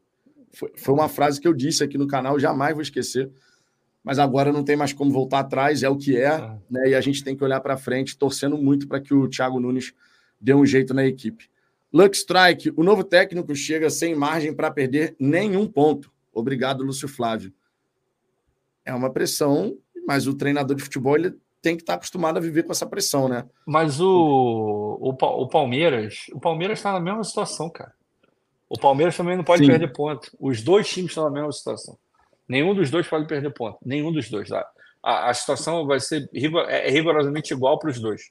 Eu me arrisco a dizer que o Botafogo ganhando do Fortaleza, o primeiro dos dois que perder ponto não vai ter condição de reagir e ultrapassar o outro. É, porque para mim vai ser uma briga, vai ser muito jogo a jogo e a pressão vai ser absurda para os dois lados. E nisso o Palmeiras tem uma vantagem por estar tá acostumado a, a, a, viver esse tipo de, de situação, assim, de jogos mais decisivos, mais é, pegados. Tem jogadores que já têm uma mentalidade diferente, já entendem melhor o que, o que esse tipo de jogo pede. Então, essa é uma, uma vantagem para o Palmeiras. Só que, repito, o Botafogo tem bola e tem é, condições totais de ganhar todos os jogos daqui para frente todos. Não me surpreenderia, não seria nenhum absurdo imaginar o Botafogo ganhando todos os jogos daqui para frente. Agora, vai acontecer? Não sei. Depende muito. A gente ganhou um, a gente ganhou o benefício da dúvida. A gente tinha certeza de que a gente não ia conseguir com o Lúcio Flávio, independente do resultado de hoje. Mesmo se o Botafogo tivesse ganho hoje, eu não estaria tão confiante de que a gente ganharia o, o Campeonato Brasileiro com o Lúcio Flávio. A gente ganhou o benefício da dúvida. Hoje a gente está na dúvida. Se vai dar ou não, depende do trabalho do, do Nunes. De repente ele consegue. Então, é, a gente ganhou uma sobrevida assim, com, com o resultado de hoje. E tomara que a gente ganhe uma vida completa contra o Fortaleza. Oh, tomara, tomara. Marcos Lima, vice-liderança, culpa da incompetência do amadorismo que deixaram os jogadores decidirem o comando técnico do time. Todos sabiam que o Lúcio Flávio não tinha competência para dirigir nem o Sub-23 que dirá o profissional. Pois é. Samuel Lima, entregador de coletes Lúcio Flávio, não tem a menor noção do que é se defender. Acha que é ficar com a bunda na parede chamando o Bragantino. Não tem o meio termo. É, é, cara, assim, eu falei na minha introdução aqui justamente sobre isso. Em dado momento, o Botafogo chamou demais o Bragantino. O Botafogo abdicou de jogar e, e o Bragantino vindo e vindo, e a gente todo encolhido lá atrás. Isso já tinha acontecido contra o América Mineiro só que faltou qualidade para o América Mineiro decidir as jogadas. Não podemos ignorar esse fato. Naquele dia, a gente ficou feliz pela vitória, claro, foram três pontos importantíssimos naquele momento, mas foi um jogo onde defensivamente a gente não foi nada bem. Nada bem. Era, era um vislumbre do que estava por vir. Um sistema defensivo tão vulnerável. E, de fato, isso não é novidade quando se trata do Lúcio Flávio comandando o Botafogo. Não é demais lembrar que foi com o Lúcio Flávio à frente da equipe que a gente tomou de 5 da portuguesa da, da ilha. Foi 5 a 3 aquele jogo. Era o Lúcio Flávio na beira do campo. O Lúcio Flávio não sabe montar sistema defensivo. Não sabe. Um treinador que toma de 5 da portuguesa, tomando um baile, porque a gente tomou um baile aquele dia. Foi ano passado isso no Carioca. A gente tomou um baile da portuguesa. Os caras jogando pra caramba, atacando o Botafogo toda hora, fizeram cinco. Poderia ter feito mais. Então, isso já, já tinha aparecido em outro momento. O Lúcio Flávio não sabe montar um sistema defensivo, não sabe. Isso tá, ficou mais evidente ainda agora nessa reta final, né? Amo o Botafogo, nosso glorioso Ronaldo. O torcedor do Botafogo é cômico. Até mês, mês passado, o PR era o melhor do Brasil. Agora as mídias independentes estão colocando apelido de braço de jacaré e um outro disse que ele é goleiro só do Náutico. O PR continua, para mim, sendo um grande goleiro, certamente por Ele Ricardo é um grande goleiro. Claro. Só que, cara, claro. é evidente que ele sentiu. Tá na cara do PR. Tu não precisa nem pensar muito. Tu olha pro PR durante o jogo, Ronaldo, e você vê que o cara tá desconfortável. Você vê que ali aquele cara seguro, meu irmão, você pega o PR que jogou contra o Grêmio na arena. O PR ele atacava a bola até no cruzamento rasteiro, irmão. O Grêmio chegava pelo lado, cruzava, o PR se jogava para interceptar cruzamento. Agora tu olha a expressão do PR, tu fala assim, irmão, o que que houve com você? Cadê tudo... aquele nosso goleiro, cara? Para mim o tudo PR mudou. até comenta, irmão. Para mim tudo mudou depois daquela bosta daquele gol do Cuiabá. Ali, para mim, ele perdeu a confiança. E, e tá na, na, cara que o problema dele é confiança, não é técnico. Ele, é, ele continua. Vamos lá. Eu, eu colocaria o Gatito de titular, tá? Por alguns motivos. Primeiro que o PR vai sair no final do ano. Já, isso para mim é beleza. Aí eu não corro aquele risco de, porra, eu tô minando a confiança do goleiro e tal, ele já vai sair. E o Gatito é muito mais experiente do que ele. E isso tá faltando demais, assim. Mas com todo esse cenário, o PR continua sendo hoje mais goleiro do que o Gatito. O PR é mais goleiro que o Gatito. O PR é um baita goleiro, Ronaldo. O PR é foda. Eu não tenho a menor dúvida de que esse cara vai continuar na seleção brasileira, vai para a Europa, vai virar titular em algum momento e vai ter uma baita de uma carreira. Eu adoro o PR, adoro o PR. E se a gente ganhar o Campeonato Brasileiro, porra, é, é, se quiserem dar duas medalhas para ele, podem dar, porque vai ter muito, muito desse título, vai ter a marca do PR. Só que a gente não pode é, analisar o, o, momento presente dele tendo como base o sentimento passado. A gente tem que olhar o que está acontecendo. E o que está acontecendo, e, e, eu não sei se você teve a oportunidade de ir ao estádio, de acompanhar, porque lá você consegue ver tudo. Você não vê só o que a, o que a câmera está te mostrando. Do estádio fica ainda mais nítido, cara. O Perry, ele tá com um semblante de impotência ele tá olhando para baixo, ele tá. Não é só ele, não, vários jogadores estão assim. O PR ele desmoronou, cara. Mentalmente ele desmoronou. A bola é chutada no gol do Botafogo antes de você olhar e falar: pô, tem o PR, a bola não vai entrar. Era mais ou menos o que a gente sentia com o Jefferson. Tinha muito isso. A bola ia no gol, eu tinha certeza que o Jefferson ia pegar. Ele só não ia pegar se fosse uma bola muito difícil. E era o mesmo sentimento que eu tinha com o PR. Hoje em dia, o sentimento que eu tenho é: se chutar, é capaz da bola entrar. Não vou dizer que é certeza que vai entrar, mas ele tá mal, cara. Ele tá mal, ele tá mal, tá mal. O pé tá muito mal. É assustadoramente mal. Ele caiu demais, cara. Caiu demais. Pois é. Leontino Costa, gol do Bragantino foi irregular, a Cuesta foi empurrado. A, a maior falha foi do Hugo, foi colocado para marcar e não atacar. O Sorriso fez 282 cruzamentos. Cara, e no lance do gol, mano, no lance do gol não tinha motivo nenhum para o Hugo estar tá tão distante do sorriso. Não tem, nunca Porque tem. não tinha nenhum outro jogador no setor dele. Nenhum outro. Tu olha o replay, tu fala assim: o Marçal, ele tá fazendo a linha defensiva, ok. O sorriso abriu e o Hugo tá sozinho. Tipo assim, o Hugo não tá com ninguém do Bragantino perto dele. Ninguém. Era nitidamente o caso dele estar tá próximo do sorriso. E para piorar a situação, o Hugo ele só começa a dar o sprint quando o sorriso domina e já está com o corpo virado para ir para a linha de fundo. Ou seja, ele atrasa a, o movimento de começar a correr, a decisão da corrida. Aí, irmão, chega para tentar interceptar o cruzamento, chega atrasado e o cruzamento sai. Não podemos errar mais assim, cara. Não podemos. Tem que ser margem de erro zero agora. Tem que ser margem de erro zero. André Lanzieri, fala Vitão, Nunes tem que chegar barrando Cuesta. Todo jogo tem gol em cima dele. Eu acho difícil disso acontecer, sabia? Hein, Ricardo? Falando agora sobre mudanças que o Nunes pode promover na equipe. Eu acho que ele vai manter a base titular. Ele, ele vai, ele vai querer, dar, ele vai querer dar confiança. Ele vai querer é. dar confiança para os caras. Porque vamos lá. O PR está na fase tenebrosa? Tá.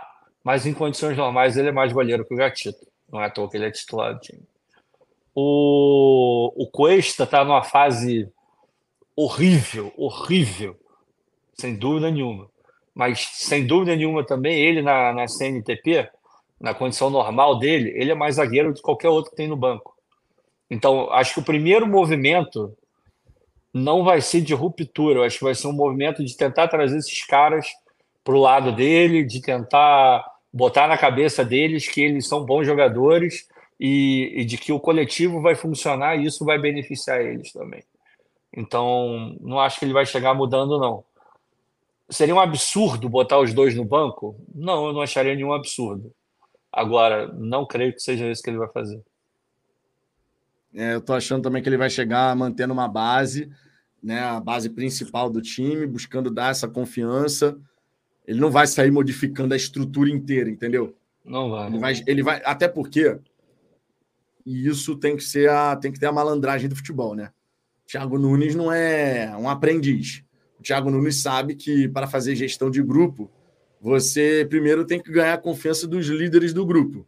Se você não ganha a confiança dos líderes do grupo, você já começa de uma maneira esquisita.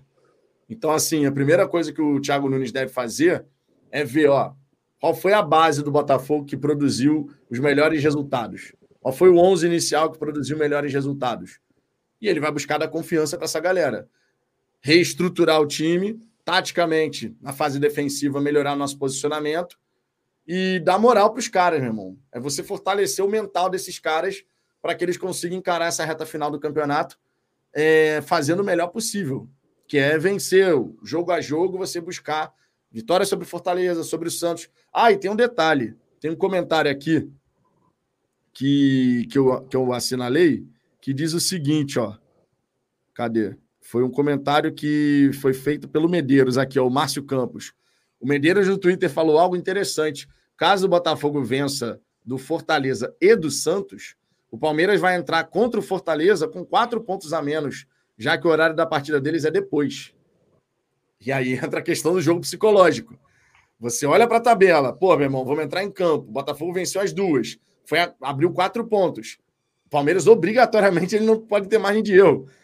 Agora é um jogo mental, irmão. É um jogo mental. O time que melhor suportar esse jogo mental e dentro de campo conseguir decidir, vai levar. Tomara que o Botafogo mostre essa força.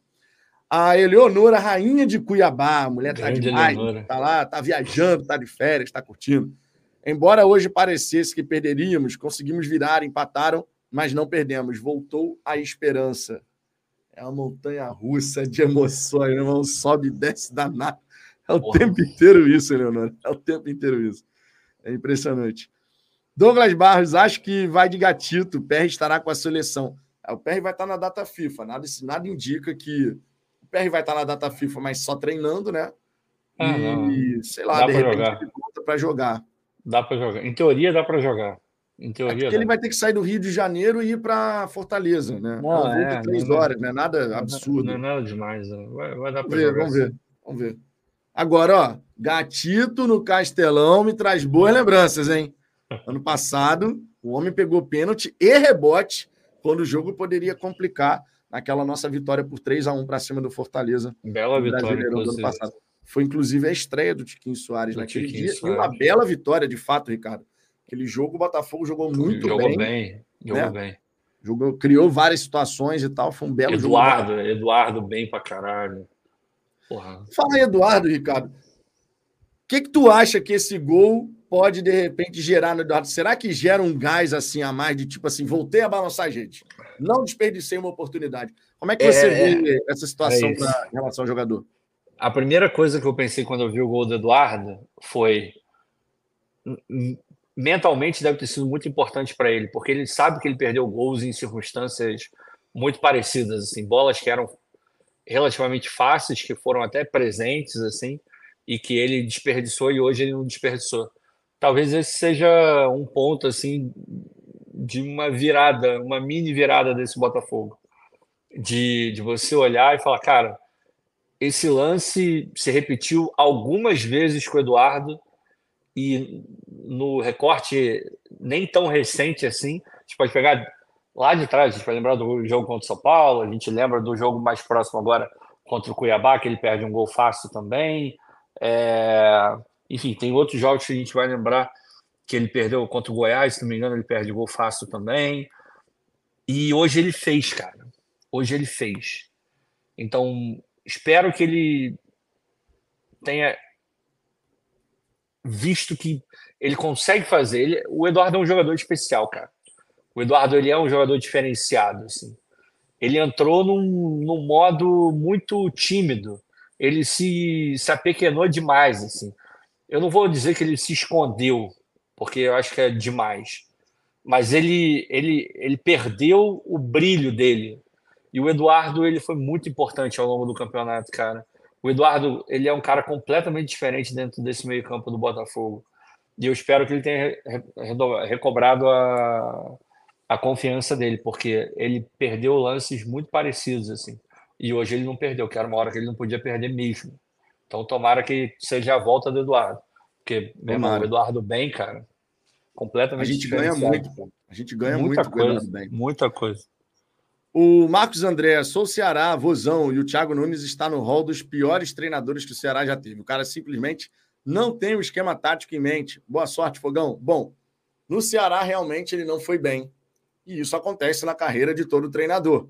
Em um clube você vai muito bem, no outro você não vai tão bem assim. Isso faz parte. O Thiago Nunes foi muito bem no Atlético Paranaense, foi campeão gaúcho com o Grêmio, é, depois não conseguiu seguir desenvolvendo bem o seu trabalho no Corinthians. É, pelo que os corintianos falaram, né? Thiago Nunes foi meio que fritado, os líderes do elenco. No futebol, conseguiu desenvolver um trabalho interessante. Vamos ver, cara. O Thiago Nunes é um treinador. O Lúcio Flávio não é um treinador. Então agora a gente pelo menos volta a ter um treinador a esperança que a gente vai alimentar vai muito nessa vai muito nessa nessa estrada. A gente agora tem um cara que é treinador de fato comandando o time. Que faça diferença positivamente a favor do Botafogo, porque do jeito que a coisa estava indo, a gente sabia pode... qual seria o desfecho. Assim, né? assim, a galera pode até não gostar dele. Eu mesmo, se eu tivesse escolher um treinador para o ano que vem, eu não, não, não pensaria nele, por exemplo. Agora, claramente, e aí a gente vai. Beleza, fechou com o Botafogo, a gente vai estudar, a gente vai ver. Aí tem, tem entrevista dele é, no. Ai, cara, qual foi? Foi no Flow? Acho que foi no Flow. Tem no Charla, tem na Future, eu acho. Alguém me mandou o link. Tem algumas entrevistas dele por aí, e você vê que as ideias dele são boas, e é um cara que está sempre buscando é, conhecimento, sabe? Está sempre buscando se atualizar. É garantia que vai dar certo? Não, mas também não tem garantia nenhuma de que vai dar errado, entende? E foi o que o Vitor falou. No nosso momento, assim, mega atual, a gente precisava ter um treinador, um cara que vai olhar para dentro de campo e vai enxergar aquilo que é preciso para aquele momento. Coisa que com o Lúcio Flávio a gente não tinha. E nas pequenas coisas você vê no jogo contra o Grêmio, de Plácido ter continuado até o final do jogo, demonstra que o Lúcio Flávio não tem a menor ideia do que ele está fazendo. Ele não tem leitura de jogo nenhuma, porque foi um absurdo. Ele era claramente um, um fator que estava determinando o jogo para o Grêmio. E o cara mexeu no time inteiro, tirou os melhores jogadores do time é, naquele jogo e deixou a porcaria do de Plácido lá, que não estava jogando nada. Então, o Thiago, pelo menos, a gente espera dele que ele saiba ler o jogo. E o que a gente tem já é muita coisa, né? Se ele fizer isso. Para você ver a situação, né? É, bizarro. Pra você bizarro, ver a situação. Bizarro. Não, contra, contra o Grêmio, o de Plácido ter terminado aquela partida foi um completo Pô, absurdo.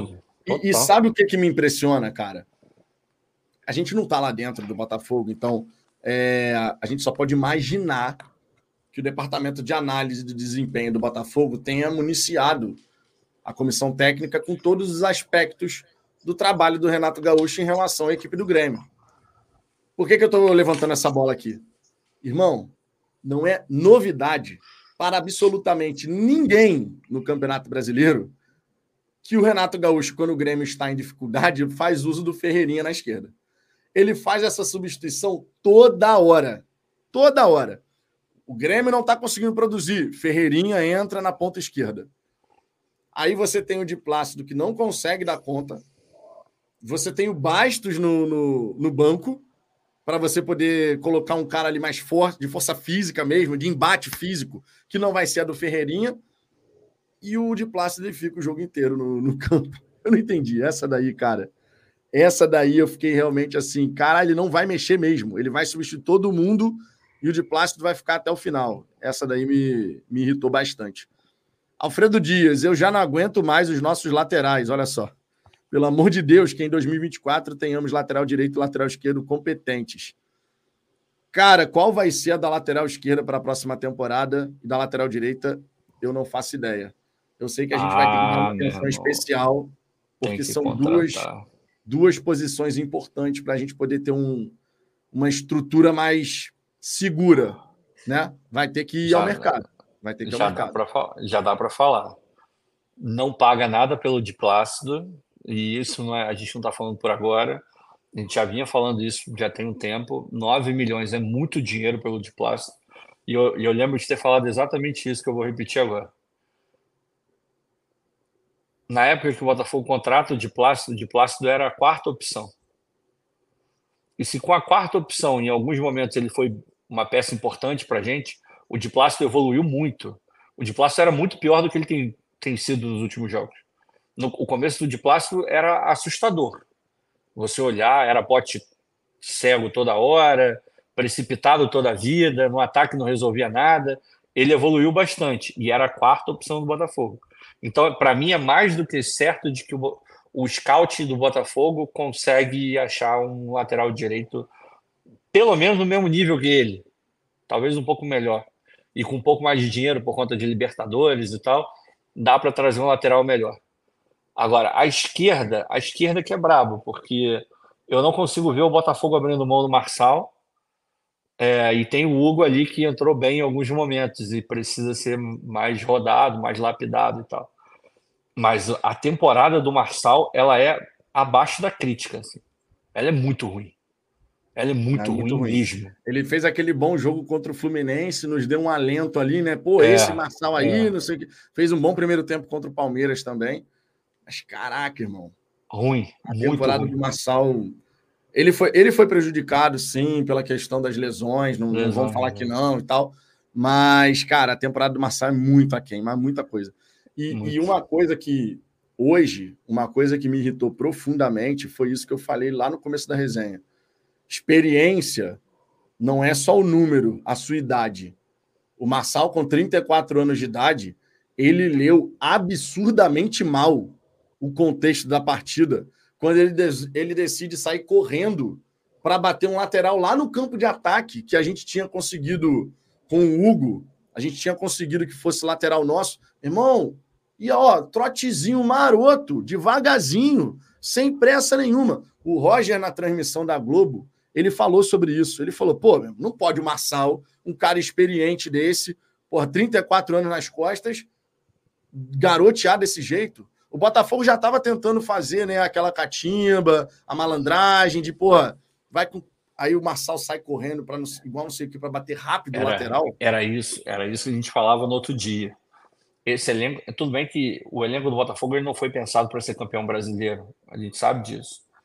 Mas beleza, já que estamos nessa condição, a gente pode projetar um ano que vem já com esse aprendizado. Qual é o aprendizado? a gente precisa ter jogadores experientes de maneira é, real e comprovada, não só na idade, como o Vitor falou, porque a gente não pode ter um elenco onde o PR com 25 anos e o Marçal com 34 cometam o mesmo erro, o mesmo erro de análise de cenário. O PR fazer isso, eu entendo até, mas o Marçal jamais. O Marçal deveria ser o cara para evitar que o PR fizesse esse erro e não para ele fazer também. Então a gente tem que ficar atento com esse tipo de coisa. Eu citei aqui o exemplo do Fernandinho. O Fernandinho é o cara que consegue parar e os outros vão olhar para ele e ele vai ditar meio que o ritmo das coisas. Eu não estou falando que a gente precisa ter um cara desse, mas um Felipe Melo da vida, ele, vai, ele, ele pode ser esse cara de virar e falar: caralho, segura a bola, porra. Mas não quero o Felipe Melo, estou falando da, do que o jogador representa. A gente precisa ter um jogador assim, cara. A gente precisa ter um jogador assim, a gente não tem. A gente não tem esse cara. Não é o Marçal, infelizmente, que é o capitão do time, e um cara absolutamente experiente, como ficou mais do que comprovado hoje. Como também, se precisasse de alguma coisa, porque isso já estava mais do que claro também. Ah, e só um detalhe, tá?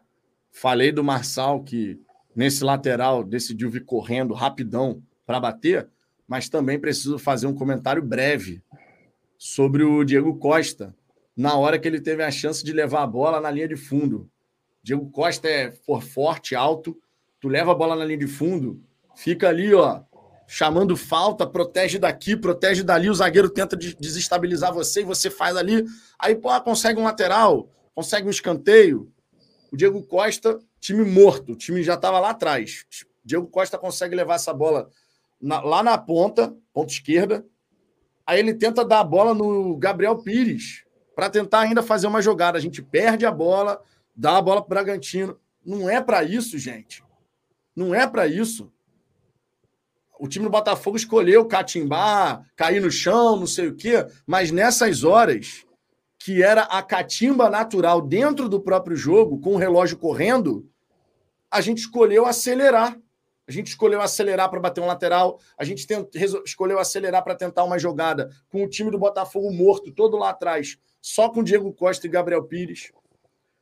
Essas bolas, a gente tem que ter inteligência. Irmão, o que, que a gente mais quer? O relógio passe. Aí a bola tá com o Diego Costa no ataque sozinho, tendo pô, todo o caminho livre para levar para a linha de fundo. Leva para a linha de fundo, parceiro. Não tenta fazer jogada. Tava 2 a 1 um. Leva para a linha de fundo, chama a falta, chama a lateral, chama escanteio e o tempo vai passando, o tempo vai passando. Isso é algo que a gente precisa precisa ver acontecer no Botafogo.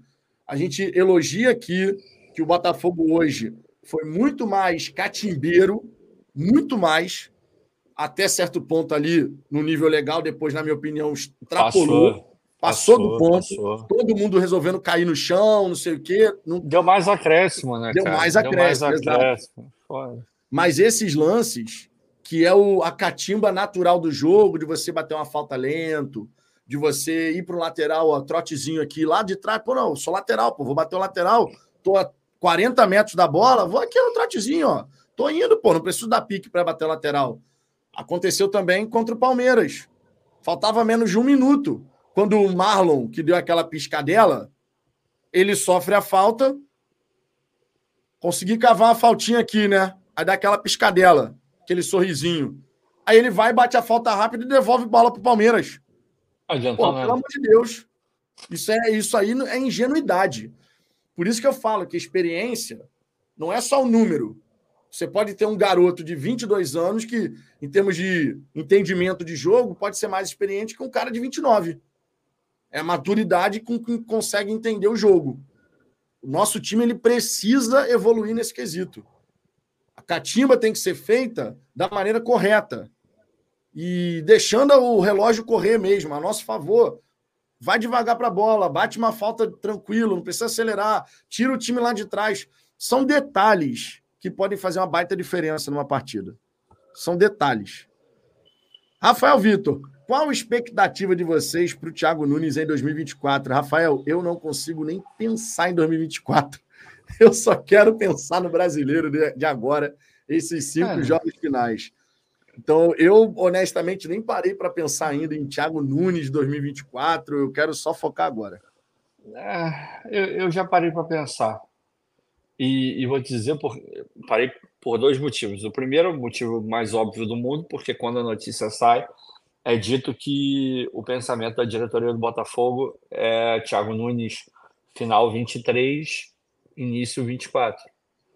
Então, essa é a mentalidade que está lá. E tem uma outra coisa também. É, aí eu vou juntar duas, duas coisas que eu ouvi, né? Uma dizendo que teve muito dedo do scouting na decisão do pelo Thiago Nunes, é que eu realmente não lembro onde eu vi, não sei se foi pelo TF, realmente não sei, não lembro. E tem uma outra coisa aí, eu sugiro, não é de hoje, é do dia que, que surgiu o nome do, do Thiago, lá no. Para quem tem Twitter, para quem é maluco como, como nós dois aqui, o perfil do Fabiano Bandeira, o Fabi, ele fez uma análise muito boa assim dos pontos fortes do Thiago, falou sobre essa questão do scouting também, e ele cita uma coisa que é, é importante, cara. O melhor momento do Thiago foi com o time do Atlético Paranaense.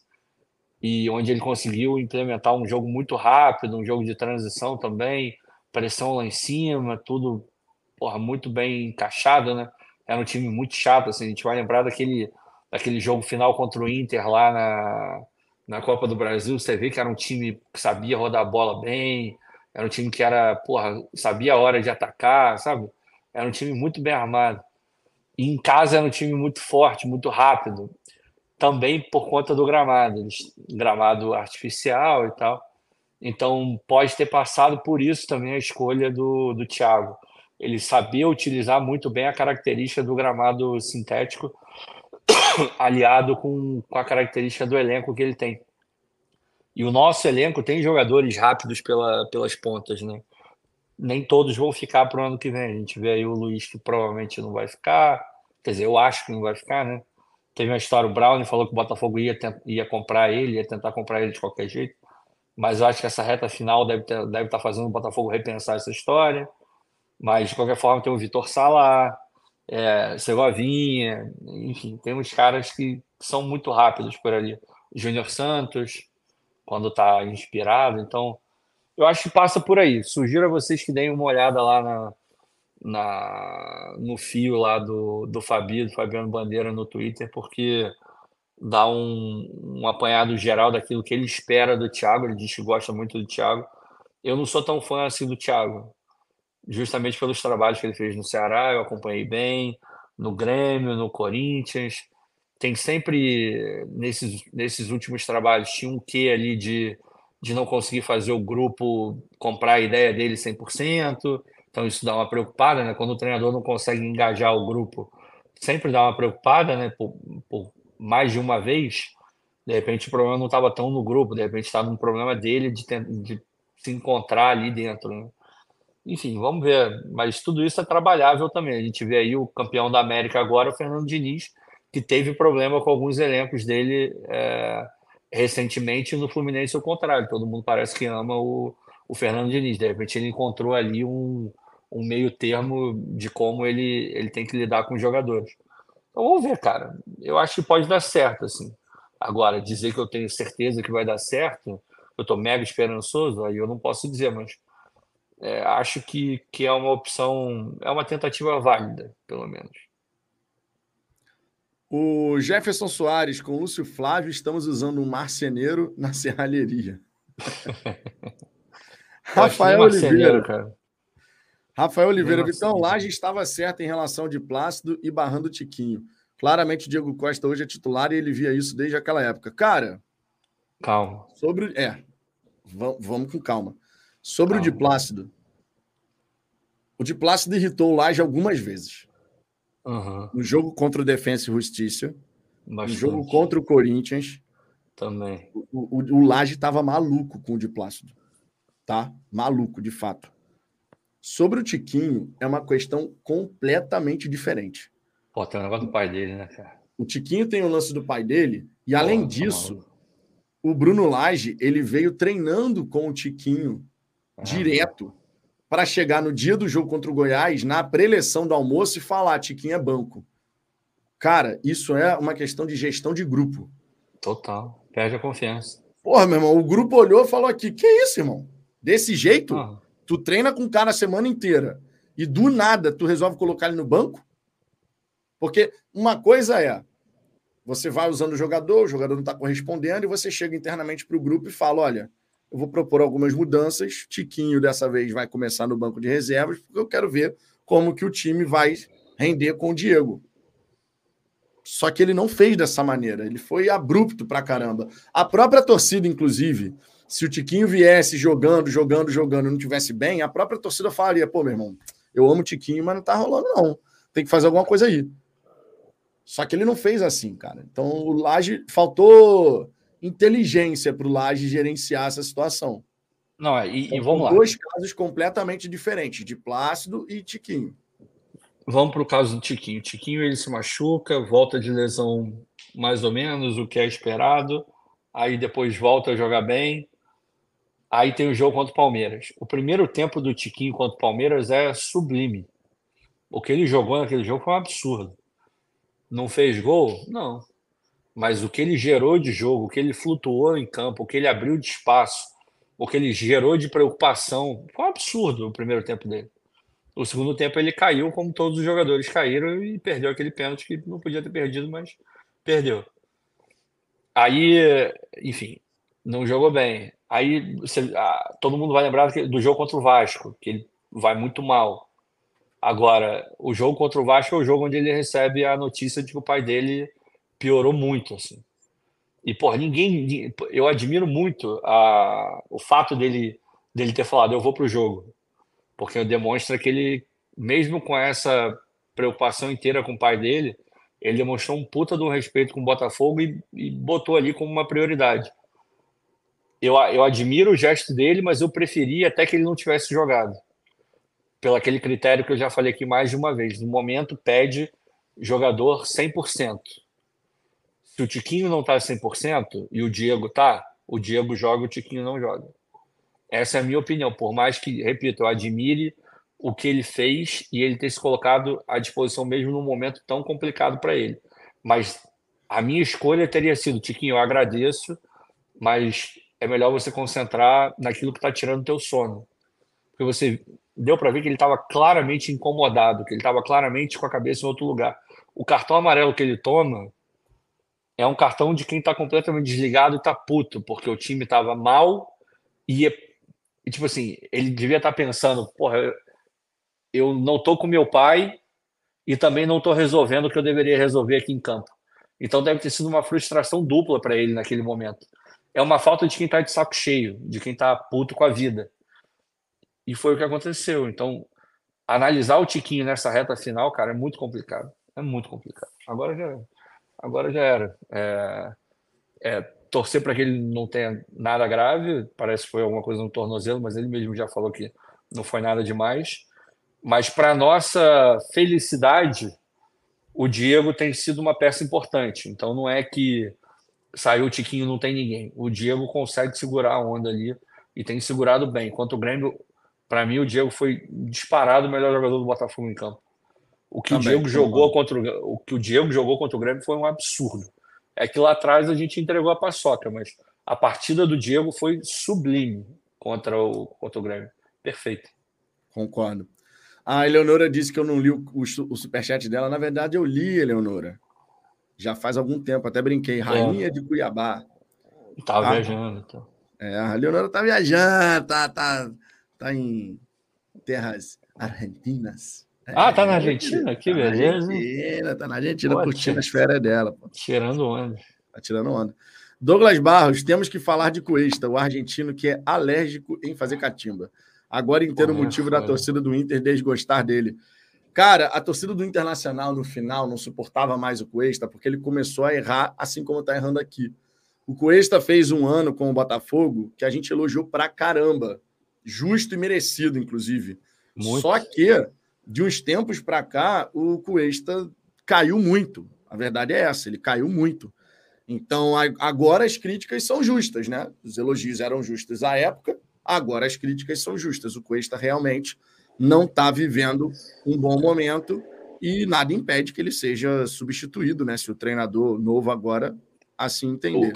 Ô, ô Vitor, o grande negócio, e é, e é o que a gente tenta fazer aqui a todo momento, vocês nunca vão ver a gente super elogiando um jogador quando ele está bem, e no momento em que ele piora, em que ele vai muito mal, a gente esquecer aquilo que ele já fez e falar que ele é um jogador inútil, que ele é uma merda, que ele não serve, que ele não presta. A gente nunca vai fazer isso. E nesse momento a gente está comprovando isso com esses dois jogadores, principalmente Cuesta e Perry. Os dois foram extremamente importantes ao longo do campeonato.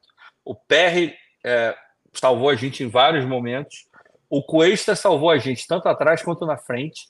Vamos lembrar, o cruzamento para aquele gol do Eduardo no primeiro jogo, que é um jogo que dá confiança para a gente por conta de tudo que a gente viveu no começo da temporada, é um cruzamento do Cuesta.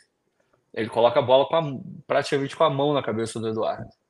Então, é um cara que ajudou tanto na frente quanto atrás. Era um elemento de segurança bizarra na nossa zaga, junto com o Adrielson. Durante muito tempo, foi a melhor zaga do Brasil, inquestionavelmente. Então, tá muito mal agora. Tá muito mal agora. Merece um banquinho? Eventualmente até merece. Não acho que vai acontecer. Mas eventualmente merece. Agora, aqui vocês nunca vão escutar a gente falando esses caras são horrorosos, eles são uma merda, porque eles estão mal agora. O Cuesta é um puta zagueiro. O Cuesta é muito bom zagueiro, é excelente, é um é, é maravilhoso. Foi eleito melhor, melhor zagueiro do Campeonato Brasileiro algumas vezes, acho que duas. É, não é à toa, ninguém que consegue isso faz à toa. Agora, ele está numa fase muito ruim, isso é um fato, mas isso não o torna um jogador ruim. Ele continua sendo um excelente jogador. É a mesma coisa para o pé. Edu Rodrigues, Tico entrando no segundo tempo, não pega? Diego Costa começou bem contra o Vasco hoje. Tico sabe segurar a bola lá na frente. Vimos isso muitas vezes. Danilo no Marlon Freitas já. Cara, são dois grandes centroavantes, mas o Tiquinho bem e 100%, eu vou com o Tiquinho até o final. Bem e 100%, tá? Se não for o caso, se é um Tiquinho que não está conseguindo se concentrar totalmente, o que é compreensível por conta da situação do pai dele, Diego Costa começa jogando e Tiquinho é alternativo. Eu, pelo menos, enxergo dessa maneira. O Tiquinho jogando aquilo que pode e com liberdade para fazer o jogo dele, o que a gente tem visto pouco, por sinal. O Tiquinho tem ficado mais preso lá na frente. É, eu quero o Tiquinho que jogou o primeiro tempo contra o Palmeiras aquele tiquinho Não, flutuando, levitando pelo campo. Minha Nossa Senhora, irmão. Quando o Tiquinho faz aquilo dali, o nosso time cresce absurdamente. O Tiquinho que volta no meio de campo, que faz o pivô, que segura a bola, que faz o time sair, que inverte essa jogada e parte para dentro da grande área. Esse Tiquinho, esse Tiquinho é titular fácil do Botafogo. Fácil. Só que eu não sei se a gente vai ter esse Tiquinho nessa reta final. Se é o Tiquinho totalmente por conta da, da situação que ele está na família dele, se ele vai conseguir entregar esse 100%. E, claro, o Thiago Nunes também tem que pedir para o Tiquinho ser esse cara que joga com liberdade. Se eu fosse o Thiago Nunes, duas coisas estariam no meu radar. Duas coisas. Já falamos aqui da questão defensiva, da parte psicológica dos jogadores e tal. Mas em relação especificamente à dupla Tiquinho e Eduardo, os dois têm liberdade para se movimentar. Os dois têm liberdade para fazer o jogo da maneira como se sentem mais confortáveis em campo. Vão fazer aquela marcação inicial num 4-4-2, mas quando a gente tem a posse da bola, irmão, divirta-se, se movimente, apareça para jogar da maneira como vocês fazem. Sabe por quê? Na minha opinião, não faz sentido você restringir a movimentação de Tiquinho e Eduardo, quando uma das melhores características de ambos os atletas é justamente essa capacidade de entender como o jogo está se desenrolando e se movimentar para participar do jogo. Se você restringe os dois numa dada área do campo apenas, você perde muito. O Tiquinho e o Eduardo contra o Palmeiras foi um exemplo. Ali, irmão, os dois levitaram naquele primeiro tempo uma coisa impressionante. O Tiquinho saindo da referência, a zaga do Palmeiras batendo cabeça, corre atrás do Tiquinho, não corre. Uma hora vai, outra hora não vai. O Eduardo também sabendo encontrar os espaços. Pô, meu irmão, aquele primeiro tempo foi uma aula de como você deve ter o Tiquinho e o Eduardo jogando em campo. Agora, vai ser esse Tiquinho? Não sei. Essa é a grande questão. Não, tem, tem uma outra coisa que é você vê, e, é natural que, isso aconteça por característica e por tempo também, ou falta de tempo, né? O Diego Costa já tem já está jogando no Botafogo tem aí um, um, período aí razoável, mas não tem como comparar a questão de entendimento em campo entre o Tiquinho e os demais e o Diego e os demais. E tem uma outra é uma questão de característica também. O Diego, ele ele, como é que eu vou dizer isso? Ele não é um cara tão associativo. O Diego é um cara que constrói muita jogada para ele também. O Tiquinho, ele é um cara extremamente associativo. O Tiquinho é o cara da tabela. O Tiquinho é o cara que abre o jogo, abre o espaço para que alguém ocupe. O Tiquinho, ele é esse cara que gera muito jogo para ele também, claro, mas para o time. O Diego é um cara que gera mais jogo para ele. E aí não estou falando que um está certo e o outro está errado, é uma questão de característica. É, e o encaixe melhor desse time é com o Tiquinho. Então, o Tiquinho bem, 100%, e focado, o Tiquinho é titular, não tem jeito. Agora, repito, o Diego Costa tem entrado muito bem e a gente tem que dar graças a Deus que a gente tem um, um reserva à altura para o Tiquinho, até mesmo se você quiser, de repente, pensar nos dois jogando juntos, você pode pensar, mas é, o Tiquinho é o titular do time. É, agora, essa parte mental dele é o que mais me preocupa, é, por conta da questão do pai dele, que obviamente é porra, prioridade absoluta na vida dele e tem que ser assim mesmo. Um Botafogo que se lasque, ele tem que cuidar do, do pai dele. E seria assim para qualquer pessoa. A vida de qualquer um é maior do que qualquer coisa que envolva futebol. Tão simples quanto isso. Com certeza. O STJD aqui. Para, Vitão. Palmeiras que estava perdido, irmão. Tu ter a coragem de tirar o mérito do Botafogo naquele primeiro tempo contra o não, Palmeiras. Não, não, não, não, não, esquece. Irmão, não tem como. O Palmeiras estava bom. perdido por conta da maneira que o Botafogo jogou o primeiro tempo. O Botafogo fez três, podia ter feito seis. Infelizmente não fez, inclusive. Né? Pelo menos mais umzinho no primeiro tempo. Já de repente teria resolvido os nossos problemas. É, deixa eu ver aqui outras mensagens. Ó. O Sandro Salvador, Abel, Renato e Caixinha tem alternativa de esquema tático. Lúcio Flávio só troca jogador por jogador. O Lúcio Flávio é um... não é treinador, cara. É, o Lúcio Flávio. É, é, é esse é um bom resumo aqui na mensagem é. e é a conclusão correta em relação à figura do Lúcio Flávio. Eleonora, rainha de Cuiabá, o time todo precisa de apoio psicológico. Ainda mais nessa também. Final. Todos nós. Verdade. Todos nós. Mas Todos ainda nós. mais nessa reta final. Essa reta final Total. aí, cara. Essa reta final aí, o time que tiver lidando melhor com a pressão de decidir vai levar. Eu espero que o Botafogo se coloque num nível elevadíssimo de preparação mental. É, Flávio Freitas, Vitão, você não acha que seria melhor ter entrado com o Bastos ou com o Sampaio em vez do Hugo? Era hora de segurar o resultado e garantir os três pontos. Cara, eu consigo compreender a ideia do Lúcio Flávio ali. Provavelmente foi a mesma ideia que o Castro teve quando jogou contra o Palmeiras ano passado, com o Diego, com o Daniel Borges e o Hugo, o próprio Hugo, pelo lado esquerdo. Vocês lembram disso, né? Foi um atropelo que o Botafogo tomou, mas na cabeça do Castro fazia muito sentido dois laterais para poder conter na época Dudu e Marcos Rocha, que eram os titulares próprio, ali pelo lado direito.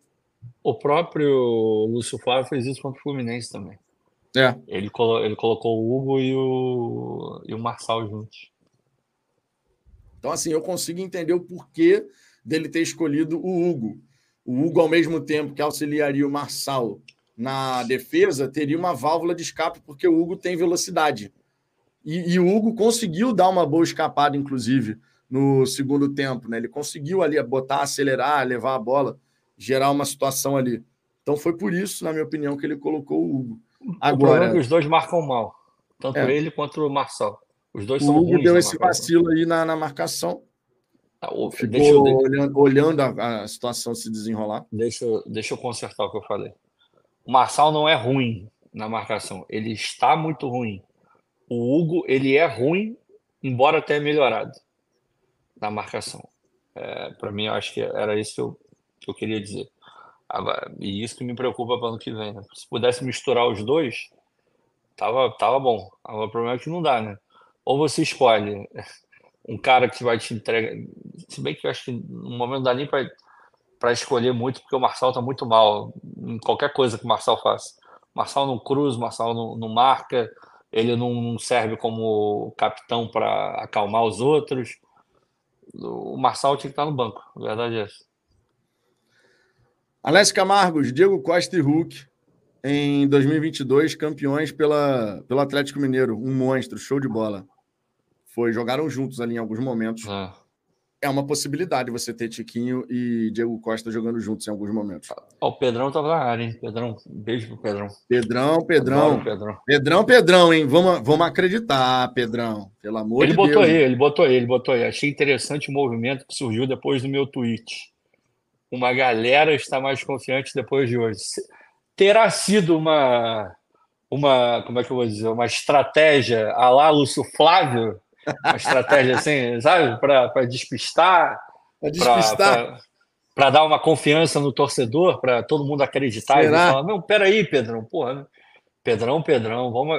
Pedrão, enquanto a tabela der esperança, a gente tem que ter esperança, cara. Não pode morrer pois de é. véspera, não. É, é, o nosso Pedrão, Lúcio Flávio, Paulo Zag. Paulo Zag. Um é um novo nome aí para o Pedrão. É, o Felipe Andrade mandou um superchat aqui. Obrigado, Felipe. E o Gerson Tavares colocou aqui: tomara que. Tomara que ser chamado de pipoqueiro pela torcida do Bragantino mexa com o brilho do time. Aconteceu isso? Eu não escutei isso durante a transmissão, não, mas aconteceu isso? Tomara que tenha tinha... acontecido.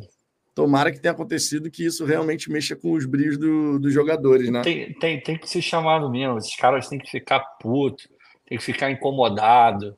É, se eles não estão conseguindo isso por eles mesmos, de olhar e, e, e, falarem, cara, a gente não pode deixar todo o nosso esforço ser em vão, sabe? Esses caras, porra, abdicaram de tempo com a família, esses caras tiveram que se dedicar muito em treinamento, viagem para cacete, pressão psicológica absurda, é a torcida, tudo que envolve uma campanha como que a gente teve para agora no final dar de mão beijada para o Palmeiras o título, é, é, eu não consigo acreditar que um, jogador de futebol nesse nível vá aceitar isso de maneira tão passiva quanto esses caras estavam aceitando assim. Em algum momento a chave desses caras vai virar, assim, sabe? Porque não é possível. E, e se ele se a chave não virar, aí é papo de, meu irmão, tem que ter uma reformulação muito forte para o elenco do ano que vem porque é inadmissível que um jogador, um atleta nesse nível de competição se deixe abater da maneira como os jogadores do Botafogo se deixaram abater nessa, nessa reta final. Então, por isso que eu acredito muito nessa virada de chave desses caras.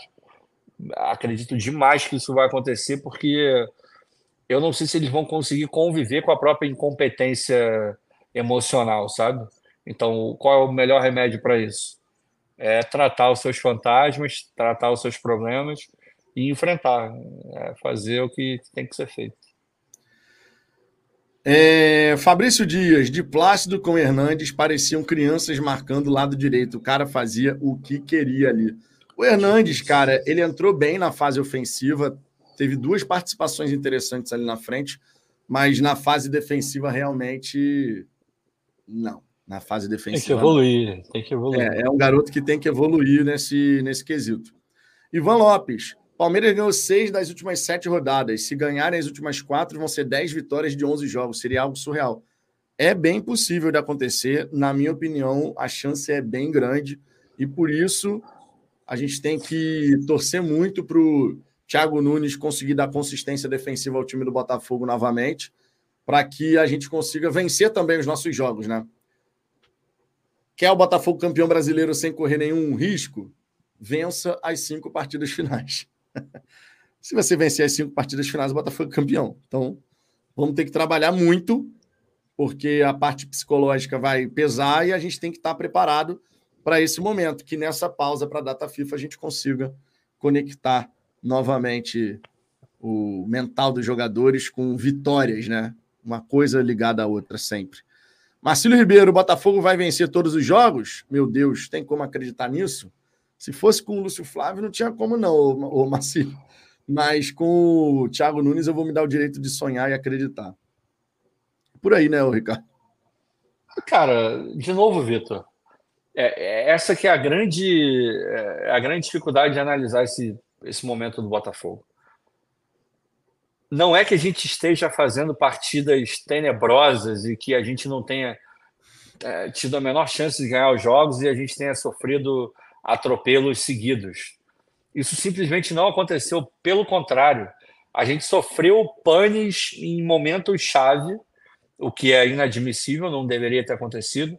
Mas em todos esses jogos, a gente teve momentos onde nós fomos melhores do que os nossos adversários e conseguimos traduzir isso em gols, que é o que todo time de futebol busca. Não adianta nada você ser melhor do que o seu adversário e não traduzir isso em, em gol. O, o, o, Botafogo conseguiu fazer isso. O único problema é que o, o período onde se desligou do jogo foi muito mais nocivo do que os, o, o, período onde ele esteve ligado no jogo. É, assim, não, não teve ali, o custo-benefício foi, é, foi esquisito nessa, nessa relação. Né? Então, se a gente jogar como nós jogamos em várias partes contra Palmeiras, Bragantino e Grêmio, a gente consegue ganhar todos os jogos que a gente tem. Todos os jogos que a gente tem pela frente são ganháveis pelo Botafogo. Todos. O Botafogo, mesmo Opa. no pior momento dele no campeonato, ele mostrou que é um time capaz de ganhar de qualquer um. É isso que, que fica na minha cabeça martelando o tempo inteiro. Na, na, na, fase mais merda do Botafogo, ele conseguiu ser melhor do que os principais adversários dele pelo título. Então, meu irmão, não dá para desacreditar num time que tem qualidade para fazer isso. O que falta são os jogadores acreditarem nisso também. E eu acho que começou a, a gente viu um pouquinho disso hoje. Acho que eles começaram a acreditar um pouco mais hoje. Filho bastardo do John John, nosso glorioso Leonardo. O Gabriel Pires claramente poderia ter nos ajudado nos jogos contra Palmeiras e Grêmio, no lugar do Eduardo, que vem oscilando nessa reta final. Falta realmente experiência, Lúcio Flávio, para a leitura de jogo. Não é experiência, não é capacidade mesmo. É, vamos, não é experiência. Vamos dar é. a palavra certa. Não é dele. Mar... Mário Adolfo, Vitão, não esquece que tem o Ed Carlos também para levantar o moral do grupo. Esse tá cara pode fazer uma baita diferença nesse quesito, irmão. Pode. Essa parada do mais ou menos não serve, de instigar isso nesses atletas. De meu irmão, vocês chegaram até aqui. Não foi com mais ou menos, foi, porra, com dedicação total. E isso daí pode fazer uma baita diferença, tá? Rafael Carmo, o Atlético Paranaense teve a segunda defesa menos vazada em 2019 e a quinta em 2018. O Thiago Nunes sabe montar defesas que essa capacidade apareça muito agora. Precisamos. Jorge Alberto, amigos, eu estou muito esperançoso. Ganhando do Fortaleza, voltamos à liderança e aí só dependemos de nós. O futebol tem isso. Quem imaginava Corinthians ganhar com menos um quase o tempo todo? Foi quase o tempo todo, é até modo de falar, né? Porque três minutinhos ali, mais ou menos, o jogador do Corinthians já foi expulso. Então foi muito rápido e o Corinthians conseguiu sustentar uma vitória que para a gente foi muito importante, para eles também, né? Obviamente. E, gente, uma hora e 53 de resenha é, nesse pós-jogo de Bragantino 2, Botafogo 2. Ricardo, aproveitando aqui esse final de resenha, para te perguntar. A galera do Spotify quer saber: ah, é. vai é. ter episódio no Spotify? Não, vai. Caralho, veio uma, uma mosca bizarra aqui. Não, vai sim, cara. É porque eu confesso que eu tava muito desanimado e não tava subindo os episódios, até porque eu também falei, porra, isso não é nem bom a, a galera ter episódio para ver, senão vai ficar remoendo essa porra. E... Mas agora que, que estamos mais um pouquinho mais confiantes, né? Não todo mundo, claro. Cada um faz o que acha que tem que fazer. Eu prometo que essa semana volta tudo ao normal. Inclusive, vou começar, vou baixar hoje o episódio já. Aí, ó. A galera fica perguntando. Aí, não vai ter episódio, não, porra? Não vai ter episódio, não? Vai, vai. Mas beleza. E a gente, estamos indo nessa. Amanhã, na hora do almoço, eu estou de volta, ali por volta de 1 e 5 da tarde. Fico convite para vocês deixarem o like nessa resenha, se inscreverem aqui no canal. E vamos em frente. Teremos a data FIFA. Thiago Nunes vai chegar e a gente espera que a nossa hora chegue, né? Que a hora da gente conquistar esse título do Campeonato Brasileiro esteja logo ali, ó, logo ali. Taça do Campeonato Brasileiro está a cinco passos de distância. Cinco vitórias. É possível que Thiago Nunes tenha muita sorte e esteja iluminado nesse começo de trabalho. Estamos indo nessa. Uma grande semana para todo mundo, uma boa noite para geral. Beijo no coração de todos. Por hora é isso. Vamos!